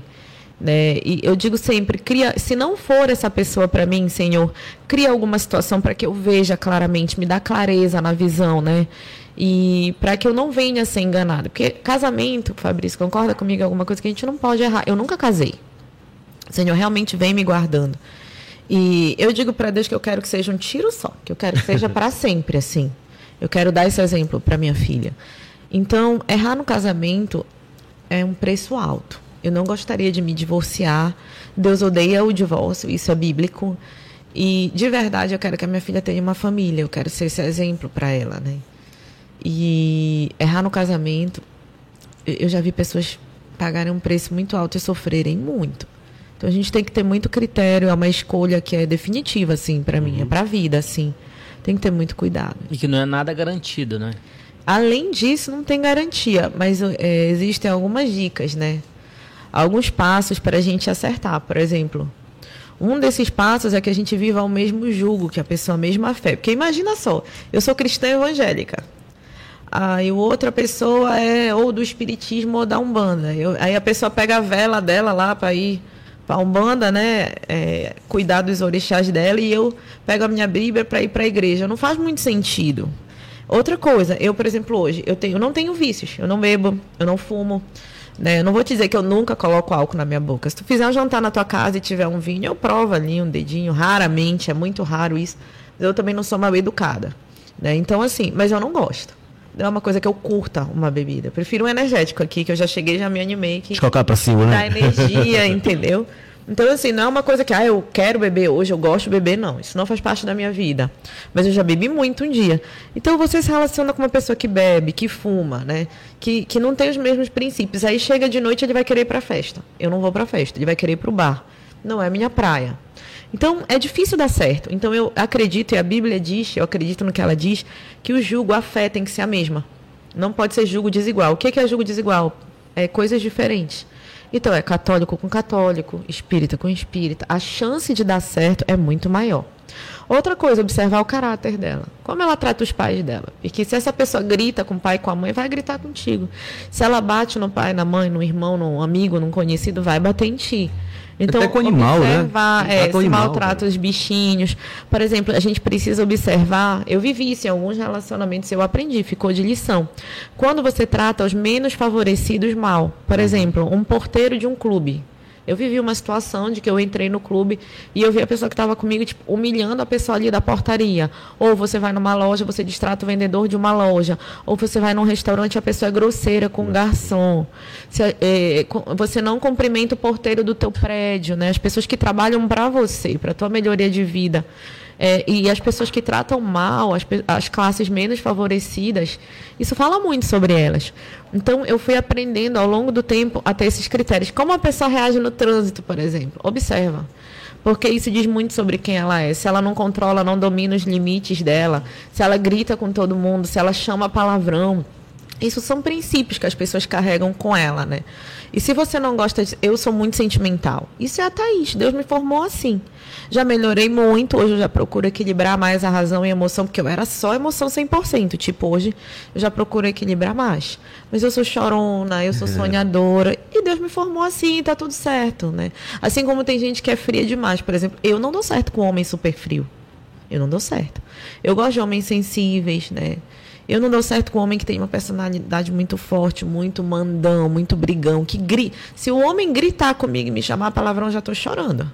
Sou assim. Então eu sempre peço alguém que tenha um espírito manso. Por quê? Porque Deus é equilíbrio, né? Ele é balança. Então imagina, eu tenho uma personalidade forte, apesar de eu ser bastante sensível. Eu sou muito decidida nas minhas coisas. Isso é meu. E quando você pega duas pessoas que de repente vão bater de frente ali na personalidade, a probabilidade de não dar certo é grande. Então sempre Deus vai trazer um contraponto para a nossa vida, que vai trazer um equilíbrio. Né? Eu digo que é a medida e a contramedida, né? Para que essa, essa balança ela regule no meio. Então, nessa questão as pessoas dizem assim: ah, mas é Deus que escolhe o marido, né? Não tem essa coisa, Deus que escolhe o relacionamento. É, Deus nos deu algo chamado livre arbítrio. Então não tem profecia, palavra profética, ah, tu vais que te digo, tu vais casar com um homem assim, louro, moreno, ruivo, alto, baixo, gordo, magro. Eu não creio assim. Eu creio que a gente tem que conhecer o caráter, conhecer a pessoa. É, por exemplo, eu já vivi relações onde a pessoa veio para o meu mundo, andou com os meus amigos, foi para a minha igreja, com a minha família, e ela não me levou para o mundo dela. Isso já me dá um radar que vai levantando aqui. Por quê? O que, que ela está escondendo? Se alguém quer um relacionamento sério, eu, eu, eu vou namorar para casar. Eu viso altar, família, eu não viso sexo. Então, se alguém é sério e quer construir uma família, tem os mesmos valores que eu, ele vai querer te apresentar para a família dele, que tu conhece os amigos dele, ou de repente, se ele é um empresário, alguma coisa, de te levar no trabalho dele. Se a pessoa esconde uma faceta da vida dela, você já tem que estar tá esperto com isso, né? Porque quem quer relacionamento sério não vai esconder. Se a pessoa esconde coisas de celular, sempre está sem o celular virado para baixo, é cheio das senhas, eu acho que quando você não tem nada a temer, você não tem por que esconder. Eu não faço isso. Se eu me relaciono, tu pode olhar o meu celular de cabo a rabo. E se tu quiser até resolver a situação por mim, me proteger e me defender, é isso aí. Fica a gente vontade, quer uma né? proteção, porque o homem, ele é para trazer essa proteção para a mulher. A gente quer que o homem seja assim, aquele braço forte, que a gente quer chorar, a gente quer abraçar, a gente quer um acalento, a gente quer uma palavra amiga, mas a gente também quer ser protegida né? Porque o que tem de feminicídio aí, o que tem de relacionamento tóxico, é um tema super legal para a gente abordar, né? Abusivo, né? É, coisas tá abusivas. Muito em alta, tá muito em alta, inclusive foi tema, né, no Big Brother. Sim. E a gente não sabe onde a gente está entrando. É um campo estranho. Então eu sempre digo, procure tudo. Hoje em dia a gente tem que ter cuidado e tem que vasculhar mesmo. Tem que olhar as redes sociais, tem que ver que cercar quem são os amigos, quem é a família, pergunte quem é. Busque saber sim do passado, apesar de que as pessoas mudam, né? Todo mundo tem um passado. E assim, eu acho que hoje as pessoas têm que olhar até assim, vai lá dar um Google, joga o nome da pessoa. Às vezes a pessoa tem processos. Né? Você tem que conhecer onde você está pisando. Porque se é um terreno novo, tipo, eu já te conheço, Fabrício, há quantos anos? Muitos é, anos. muitos anos. Então é diferente. Uhum. Se eu for me relacionar com alguém que eu conheço, que tem uma história, é uma coisa. É uma história, né? Mas hoje as pessoas se relacionam com alguém que nunca viu, que é de outro estado, de outro país, pela internet. Gente, é uma surreal. Loucura. É uma loucura. Antes de eu vir para cá, eu fui fazer minha unha, né? No salão que eu queria vir arrumadinha, né? Aí vai que, né? então, assim, eu, e eu me cuido, porque eu acho que a gente é templo e morada do Espírito Santo. Ele habita dentro de nós, né? Nós somos casa de Deus. Então, essa casa precisa ser bem cuidada, né? Então, eu estava lá no salão, Fabrício, e estavam as mulheres contando que um dos cabeleireiros lá conheceu alguém pelo Tinder e saiu com essa pessoa no mesmo dia, foi para aquele lugar lá onde as uhum. pessoas praticam sexo sem nenhum compromisso. Aí fizeram mil juras de amor, saiu logo de cara, tipo. É, e depois, ah, amanhã eu vou te ligar mil promessas, no outro dia sumiu. Depois essa pessoa, depois que ela foi vasculhar e descobriu que essa pessoa era casada. Detalhe, era um homem que saiu com, com outro homem, mas era casado com uma mulher. Ixi. Isso, as manicures lá conversando, eu só escutando, né? A psicóloga com o radar né? atento. Meu Deus do céu, Senhor. Então, assim, é muito imprudente hoje a gente ver tudo que tem aí no mundo, né, aí fora, com tudo que acontece. Você não sabe, você pode ir para um, um lugar desse e você pode ser morto, esquartejado, você pode ser é, abusado, você pode podem passar de forma numa maldade para você uma DST né? Que hoje é IST, né? Então, assim, a gente tem que ter cuidado. Podem se drogar na sua frente, podem querer te drogar, né? É, hoje não tem limite muito para as coisas, né? Tá tudo muito sem limite, tá Total. tudo muito louco, tá tudo muito sem valores. Então, sorte a nossa que conhecemos pessoas que são idôneas. Esses dias teve uma menina que se apaixonou pelo Fabrício sem ele saber. Vou ficar com É verdade. ciúme, ela-. Mas sabe o que aconteceu? Olha, eu tenho ciúme dos meus amigos, tá? Mas isso foi muito perigoso, porque Foi. vale a pena contar essa história, porque foi o seguinte, alguém é, se passou por mim pelo WhatsApp, criou um WhatsApp, colocando a minha foto, isso. colocando a minha foto e começou a conversar com ela. E ela acreditava que era eu. Já vivi isso também. Ela se apaixonou pelo fake, por mim, achando que era eu. E ele começou a tirar, a querer tirar dinheiro dela. Olha a situação. Só que a paixão foi tão forte que ela, eu acho que ela começou a querer se encontrar comigo. Sim. E aí, obviamente, não era Não eu. era ele. Ele, eu acho que sempre enrolava e ela chegou um momento que ela não aguentou. Ela foi bater em algumas emissoras de televisão, por- pelo qual eu já passei aqui, que ela Meu queria se Deus. encontrar comigo. Até que ela descobriu onde era a nossa produtora aqui. E um certo dia eu tinha acabado de gravar, quer dizer, a gente ia gravar o podcast. É. E aí o nosso, o nosso, nosso amigo que trabalha com a gente aqui disse, Fabrício, estão te chamando aí embaixo. E eu achava que era convidada. Eu disse, manda ela subir. Eu disse, não, mas não é ela. Aí quando eu desci, o Léo desceu junto comigo. Uma mulher extremamente nervosa, quase chorando, se tremendo por debaixo de chuva, dizendo, eu preciso saber se é você mesmo. Eu falei, não o quê? nada. Eu, não, eu fiquei com medo, porque ela tava Que com uma, loucura! ela tava com uma fisionomia assim, de assustada mesmo, que assustou a gente Ela veio na chuva, pô. na chuva, e aí ela tava pálida, dizendo, preciso saber se é você. Eu disse, mas o que aconteceu? Esse telefone é teu? Esse telefone é teu, fica mandando até nude pra mim. O cara mandava foto pelado pra ela e tudo mais. Eu disse, não, eu não te conheço, eu não sei nem quem é você, esse telefone não é meu, papai. E ela ficou, ela, ela, ela ficou de ela sentou no chão, tipo, caiu, na- caiu a ficha e disse, caramba, eu fui enganada por um fake. E ela contou que o cara tava pedindo dinheiro pra ela, mas eu disse, olha, eu lamento. comum, né, isso? Eu disse, eu lamento, procure a delegacia, vai é, procurar seus direitos, claro, vai procurar seus direitos, mas infelizmente não sou eu. E eu, eu fiquei muito assustado, porque a gente passou mil coisas na nossa cabeça. De repente, poderia ser alguém que tinha mandado essa mulher pra Pode saber. querer assaltar, né? E eu tinha acabado de fazer. Aí tu me pergunta, Fabrício, como é que ela descobriu o teu trabalho? Onde é a produtora? Tu tinha postado. Eu tinha acabado de fazer um story dizendo, gente, acabei de chegar no estúdio e mostrei a porta da produtora. Ela estava assistindo meu- Ai, caramba, estão aqui. Não te assusta, Fabrício. Eu achava que era algum besouro, velho, sei lá. E eu fiquei tenso, inclusive, com essa história, porque me deixou nesse dia. E ela viu, correu. Ela, Fabrício é todo medroso. ela sou fosse medrosão, tremendo. Não é cara. sou, sou. E ela, ela, ela reconheceu o portão da produtora e veio bater aqui. Que é um caso muito perigoso, né? Então, assim, eu tô contando, essa história porque isso sirva de alerta pra muita gente. Sim. Porque um cara se passou por mim e ela acreditou que era eu e não era. E é muito comum isso, né? Eu, eu- não muito distante disso, eu vou contar uma história dessa semana aqui que a gente tá, que não é uma história minha. Eu tava sem as redes sociais, Fabrício, porque Eu sei disso. Eu fiquei mais de seis meses, eu fiz um jejum com o Senhor, o Senhor me pediu isso, e para mim foi muito difícil renunciar, porque eu era muito ligada nas redes, né? Já fui uma, uma digital influencer, o Senhor me pediu para abrir mão disso uma época por ele, e eu fiz, eu procuro ser obediente. Mas assim, eu tava sofrendo uns assédios pelo Instagram de umas pessoas que não tinham nada a ver. Nesse tempo, eu conheci um rapaz, tipo, lindo. Tipo assim, Esteticamente falando. é, at- até um pouco similar a ti branco, olhinho azul, é, cabelinho claro. Ele inventou umas histórias lá, disse que já tinha ficado comigo, mas eu não me lembrava desse rapaz. Né? E aí eu sempre, eu sempre procuro ver se é pela rede social, porque as pessoas se escondem na rede social.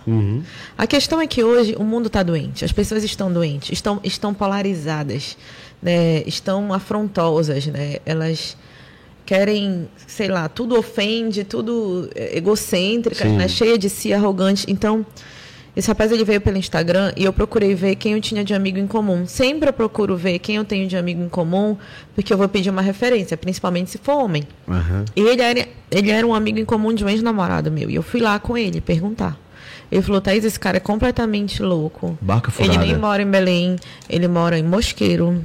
Ele tá te enganando, ele não tem nem carro, tipo, ele é usuário, tipo, eu conheço, ele é primo de um primo meu. Tipo assim, se mostra uma pessoa e a outra. Mas por que que eu percebi? Eu tenho um feeling de perceber, porque eu percebi, assim, que ele tava muito desesperado, ele queria logo marcar um encontro. Ele, era como se eu fosse o grande amor da vida dele, assim, meu Deus. Então, quando essas coisas chegam muito assim, ó já desconfia, porque nada é muito, né? Nada é exagerado.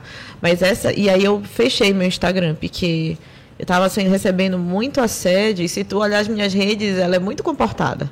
ela é voltada para Deus, para minha filha, para o meu trabalho. É tranquilo demais. Inclusive, eu conversando com a Thaís, eu perguntei pro Thaís, teu Instagram tal, esse Fabrício, tô, tô um tempão sem usar, mas que bom que você voltou. Voltei por causa gente... do programa de hoje. que bom que você voltou, porque é uma forma de você estar tá perto das pessoas que te amam, que gostam Sim. de você, e é uma forma de você levar essa palavra que você trouxe para nós hoje para os teus seguidores. Então, se pense pelo lado positivo da coisa. É, foi. Muitas pessoas disseram que eu fiz falta, que tá falar de Deus as pessoas.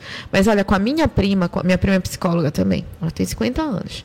E o que, que aconteceu? Eu estava com ela e um, um senhor, um jovem senhor, ele mandou uma mensagem para ela. Nunca tinha conversado com ela, um direct. Simplesmente ele se apaixonou pelo Instagram dela. E ele comprou passagens para vir para Belém, disse que estava vindo encontrar com ela. Uhum. Olha que loucura. Uhum. Então, olha o que a gente está vivendo. Claro que ela é uma mulher madura, enfim, tomou as decisões dela lá, né? Enfim. Às vezes Mas dá certo. Às vezes dá certo. Thaís, a tua vida é, é, uma verdadeira montanha russa. Por incrível que pareça, você já passou por muita coisa e você fala com muita propriedade sobre a tua história, sobre a tua vida. Hoje você falou muito bem aqui, que por diversos momentos eu parei e fiquei te olhando e falei, caramba, que bonito isso que a gente está falando. Você tem vontade, pretensão de ser pastora? Olha, eu fugi disso, Fabrício, por muito tempo. Pelo contrário, né? Porque é uma responsabilidade. Mas, é, quando a gente tem um chamado, não tem muito como fugir. Hoje eu sou uma missionária. O que é uma missionária? É alguém que vive de missões. Aonde me chamam, eu vou não importa qual é a nomenclatura da igreja. Por exemplo, ontem eu recebi um convite para estar tá ministrando num, o meu testemunho num, na Semana Santa, num, num retiro de adolescentes. Eu falo muito para adolescentes, porque essa experiência do Big Brother e da fama é, teve droga envolvida, prostituição, e o Senhor me guardou disso antes mesmo de eu ser evangélica, porque é um meio muito podre. E hoje os adolescentes eles sonham com a fama. Essa questão de influenciador, né, de YouTube, trouxe muito acesso. Está muito em alta, né? A facilidade. E eles se iludem e eles acham que é tudo, tudo lindo, é tudo glamouroso. Eles não conhecem o outro lado da história. Né? Então, se você não tem bases sólidas, se você não tem valores de família, caráter de pai e mãe enraizados em você, você se perde. Uhum. É, eu tive muitas propostas, eu tive. As pessoas chegaram a colocar drogas mais de uma vez na minha boca. Aí eu sempre fui caretona, né? Eu nunca gostei disso, por a glória de Deus. Então eu tinha que ir escondido das pessoas, ia lá no banheiro, tirava, tipo, vomitava, tipo, ficava apavorada e voltava me fingindo, assim. É, mas de verdade isso é algo sério. Porque hoje as pessoas estão saindo de casa cada vez mais cedo. Jovens adolescentes de 10, 11, 12 anos estão indo em festas. Por exemplo, na nossa época, muito tempo atrás, eu me lembro que na Zeppelin, lembra da Zeppelin? Sim. E era público A. Não tem público, não tem é, se é pobre, se é rico, se é preto, se é branco, não tem distinção, as, as drogas. E dentro do banheiro da Zeppelin, uma mulher me fez uma proposta para eu cheirar cocaína. E eu era uma menina nova na época. Então, você não conhece, você não sabe que às vezes a pessoa está de oba-oba, às vezes a pessoa já bebeu umas a mais. Graças a Deus, eu sou muito grata aos meus pais pela minha criação. Mas e quem não tem essa base? É verdade. Eu sempre tive medo de droga, de verdade, assim, porque eu também estudei isso na faculdade. E eu sei o que elas causam, no organismo mesmo. Mas e quem não tem esse conhecimento? Às vezes você é muito jovem, é tipo assim, ah, tá todo mundo experimentando, deixa eu ir também. É meio que um oba-oba. Uhum. Por exemplo, quando eu saí do, pro, do programa, a própria galera do Big Brother lá em São Paulo usava umas drogas que demora para vir para Belém, né? Tipo, era um ácido, era uma folhinha, era não sei o que, umas coisas que eu nunca tinha visto na minha vida. Eu fiquei muito apavorada. Você nunca experimentou nada? Eu não gosto de drogas, eu nunca gostei. Tá. Eu fumava cigarro. E maconha? E eu bebia, né, bastante, mas droga. Maconha não. É comigo, não, não, tá. não é da minha pessoa. Uma vez eu tive um namoradinho, quando eu era muito nova, e ele era do Paz e Amor, assim. Eu lembro que lá em Salinas, uma vez, ele me deu, assim, um traguinho, assim. Uhum. E tipo, eu me senti muito mal depois, assim, eu comigo mesma. Tipo, ele dividiu ali comigo, foi muito rápido, e eu me lembro que eu fiquei muito esquisita. Eu não era mais eu. Eu tipo, fiquei gargalhando, tipo, uma coisa parece uma louca, tipo, uma coisa meio sem noção, assim. E eu me arrependi muito. Então, que bom que Jesus, ele sempre me guardou, assim, dessas coisas, porque de escolha E eu, eu, pelo contrário, eu sempre fui aquela que era uma micareta.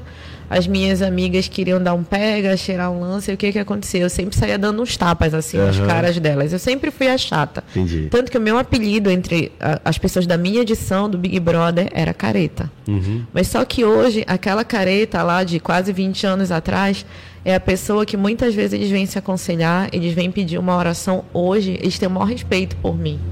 né? E eu me alegro com isso, porque tudo é para a glória de Deus, né?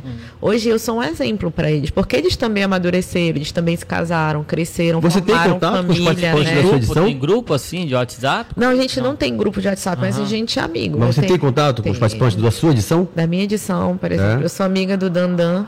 Uhum. Dandan já foi muito maluqueiro, muito. Passou muitas loucuras lá em Salinas, nas Uhum. férias, né? É, adora Belém. Mas o Dandan também casou, tem uma filha. Então hoje eu sou uma referência. Tá. Eu sou muito amigo da Juliana Canabarro, que mora no Sul. Já estive na casa dela, tanto em São Paulo quanto no Sul. É, ainda ontem ou antes de ontem eu falei com ela. E eu sempre sou aquela pessoa que leva uma boa referência. Às vezes, quando eu falo com a Roberta Brasil, né, com a própria Mariana, falei recente, com a Inês. Então, eu procuro é, sempre estar plantando coisas positivas na vida deles. Ok. A gente tem um quadro aqui no nosso Água do Podcast, que é o seguinte. Lá vem tu, Fabrício. Que é o seguinte, a gente vai falar o nome de alguém e aí você vai dar uma nota de 0 ou 10. Não tem meio termo, é de 0 ou 10. Pode pular, E aí não. você justifica por que você tá dando essa nota. Pode ser? Tá, desde que tu não venha com política pro meu lado. No ar de 0 a 10. Vamos lá. Meu Deus. Thaís Macedo, você dá 0 ou 10 para Boninho, diretor do Big Brother Brasil. Pautado na minha época lá no programa, eu dou zero. E eu vou te dizer por quê. Hoje eu não sei como são as coisas, né? Isso fazem muitos anos, porque o contato que eu tive com ele foi quando eu estava lá. Quando eu estava dentro da casa, eh, as pessoas da minha edição eram muito espiritualizadas. Tinha um monge, eu não sei se vocês lembram, que inclusive eu fui pro paredão com ele, o Gustavo. Tinha gente católica, tinha gente espírita, tinha de tudo. E aí tinha gente da Umbanda. É, foi bem eclético. Eu acho que eles misturaram a fé das pessoas para ver no que ia dar. Mas era todo mundo tão na paz, assim, que não tinha muita brigalhada mesmo. E aí não deu muito certo esse formato. Mas eu lembro que a gente dormia muito depois do almoço. Tipo assim, teve uma hora que uma galera ficou meio down, uma época meio deprê. E quando a gente estava deprê, a gente ia dormir. Então teve uma época que não estava dando audiência nenhuma no pay-per-view. Então o Boninho ele entrou nos nossos microfones e ele falou assim: "Eu sou o Deus dessa casa. Eu vou fazer da vida de vocês um inferno. Aqui quem manda sou eu, quem governa sou eu, quem é o Deus sou eu. Eu vou tirar a academia, eu vou tirar a piscina, eu vou tirar as festas se vocês ficarem dormindo, se acordem, vivam isso aqui intensamente. Então, tipo assim, Ninguém pode se intitular Deus, ninguém pode se colocar no lugar de Deus. A palavra diz que Deus não divide a sua glória com ninguém. Então, de verdade, para aquele tempo eu daria zero. Hoje eu não sei. Eu acredito que ele possa ter mudado, todo mundo pode ter uma nova chance. Eu sei que a esposa dele, a Aninha Furtada, passou por um câncer grave, ficou muito ruim. E eu acredito que Deus deu uma oportunidade para ele ressignificar algumas coisas na vida dele através do cuidado que ele teve com a esposa. Porque a referência que eu tenho é que ele cuidou muito bem dela. Então, eu acho que ele pode ter mudado. Você falou agora há pouco menos política. Tudo na vida engloba política, né? Por que, que você tem esse receio de falar de política, Thaís? Olha, eu aprendi a ser alguém prudente, porque a Bíblia diz que a gente precisa de prudência na nossa vida. O que, que eu observei? O que, que eu venho observando? Que essa polarização política, não só política, em muitas áreas da sociedade, ela tem dividido o nosso país. E a Bíblia diz que um reino dividido, ele não subsistirá. Uma casa dividida, ela não vai existir. É tipo marido e mulher dividindo, onde tem briga, dissensão, facção, contenda. Não dá certo. Que a nossa casa, ela tem que ser construída em cima da rocha que é Jesus. Então, o que, que eu observo? Todo mundo tem opiniões e valores e parâmetros. Eu também tenho as minhas posições políticas e as minhas opiniões. Mas imagina só, eu tenho uma rede social com- que acho que deve estar com quase 12 mil agora. Eu fiquei parada há muito tempo, né? Então vamos supor que a metade seja um público de direita, a metade seja um público de esquerda, uma outra parte seja do meio termo. Então, quando eu me posiciono para A ou para B, quem não é, se eu for A e tu for B, ou se eu for B né, e tu for A, o que, que vai acontecer? Essa metade aí já vai me xingar, já vai brigar, já Deixar vai de ter seguir. briga, já vai deixar de seguir, já vai me perseguir, já vai muitas vezes me ofender. Então, o que, que eu entendi? Jesus ele não gosta de muita polêmica. Porque tudo aquilo que gera uma polêmica divide opiniões, divide vidas e pessoas. E Deus ele não separa, Deus ele ajunta. Aquele que comigo não ajunta, né, aparta. Então Deus é um Deus não é um Deus de confusão, ele é um Deus de comunhão. Então o país ficou muito polarizado e isso pode destruir a nossa nação, isso pode destruir o Brasil. E eu sou contra. Eu penso assim, nós temos que torcer pelo melhor da nossa nação.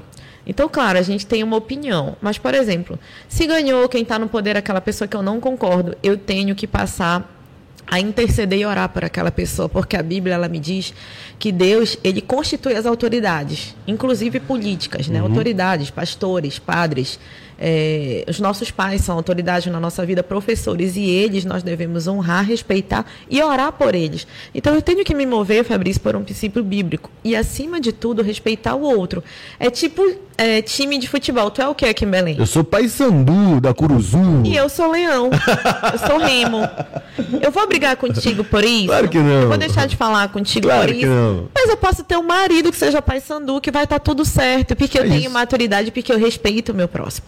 Assim como eu conheço gente lá no meu prédio, é muito engraçado, eu até dava risada, porque às vezes a esposa era tipo Lula, o marido era Bolsonaro, e eles estão bem, estão felizes, está tudo certo, são pessoas maduras e que se respeitam, e cada um tem a sua opinião. Quem dera se todo mundo pensasse como você, É. cara. É E exatamente a gente isso. tem que respeitar o ser humano, Fabrício, porque eu não posso Mesmo não concordando, achar né? que o meu viés é o modelo certo e verdadeiro de pensar, porque a pessoa que está do outro lado, para ela, aquele é o viés e é o modelo certo e verdadeiro para ela. Uhum. Então, aí as pessoas acham, idiotizam o outro. É que tipo, ah, porque o outro é burro, porque eu não acredito, ele é um ignorante. E não é sobre isso, é sobre visão, é sobre valores. Quais são os teus valores? Eu sou cristã, tenho os meus valores cristãos. Algumas coisas onde encontro os meus valores. E tem gente que não é cristã e tá tudo bem. Por exemplo, quem é da Umbanda, eu também super respeito, tem outros valores que são diferentes. Quem é espírita também, que eu super respeito. E eu tenho amigos que são de todas as religiões. Sabe por quê? Porque Jesus, ele está muito acima de uma religião. Não é sobre a religião, é sobre o amor. E ele, não adianta, Deus é um só.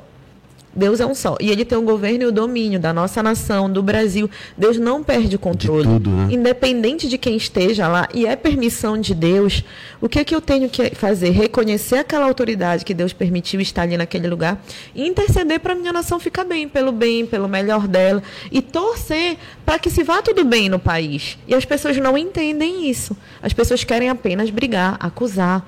E esse não é o melhor caminho. Eu sempre digo que o melhor caminho é o do amor. Então eu não me posiciono contra a política porque eu não quero brigar com ninguém, eu não quero perder meus amigos.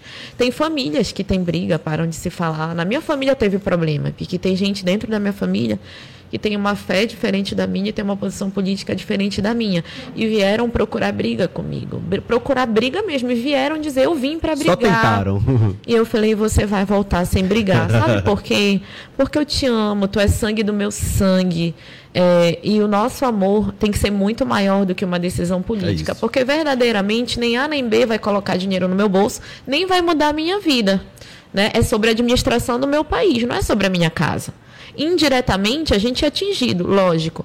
Mas assim, e o amor, onde fica? né? É igual o time de futebol, é igual. Dizem que política, religião e o que mais? A gente não Não pode se brigar. discute, né? Tem mais É. um tema.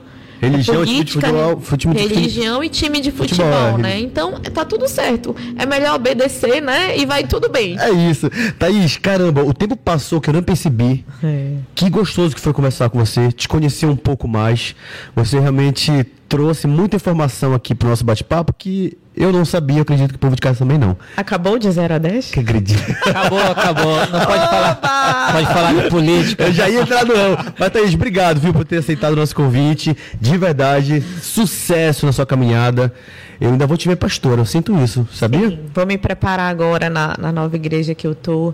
Não dá para fugir de um chamado, né? Eu vou tô aprendendo, né, sempre cada vez mais buscando conhecimento, porque eu não gosto de fazer nada do que eu não domine, assim. Eu sou muito perfeccionista com isso na minha profissão, em tudo que eu estudo, eu gosto de me aplicar, né? De dar o meu melhor. Então, Falta pouco, Fabrício. É isso, e eu vou ficar feliz porque é isso que Deus tem pra mim. E eu percebi que toda vez que eu fujo de um propósito, é como se as coisas, as outras áreas da minha vida não dessem certo. Porque tem que estar alinhado com a vontade de Deus. Não dá pra fugir do que Ele tem. E eu tô feliz com a minha escolha, de É verdade. isso, eu tô é isso. feliz. Então, um sucesso e que a gente possa se encontrar sempre. Já sabe, as portas do nosso Ego do Podcast tá sempre aí abertas para você. Ainda bem que eu não sou aquela garota que veio te perseguir, né? Mas também não é difícil se apaixonar pelo Fabrício, Ah, né? nada. Ele é gentil, generoso. Linda, sucesso. Obrigada, querido. É isso, Um tá. beijo grande. Um beijo pro teu público maravilhoso. E olha, não se esqueçam, né? Depois de mim, viram outros que com certeza vão superar essa entrevista. Ah, Beijo. muito bem. Obrigado, Thaís. E você aí, obrigado pela audiência, pelo carinho. E valeu. Vamos comer sushi. Bora. Tchau, gente. Tchau.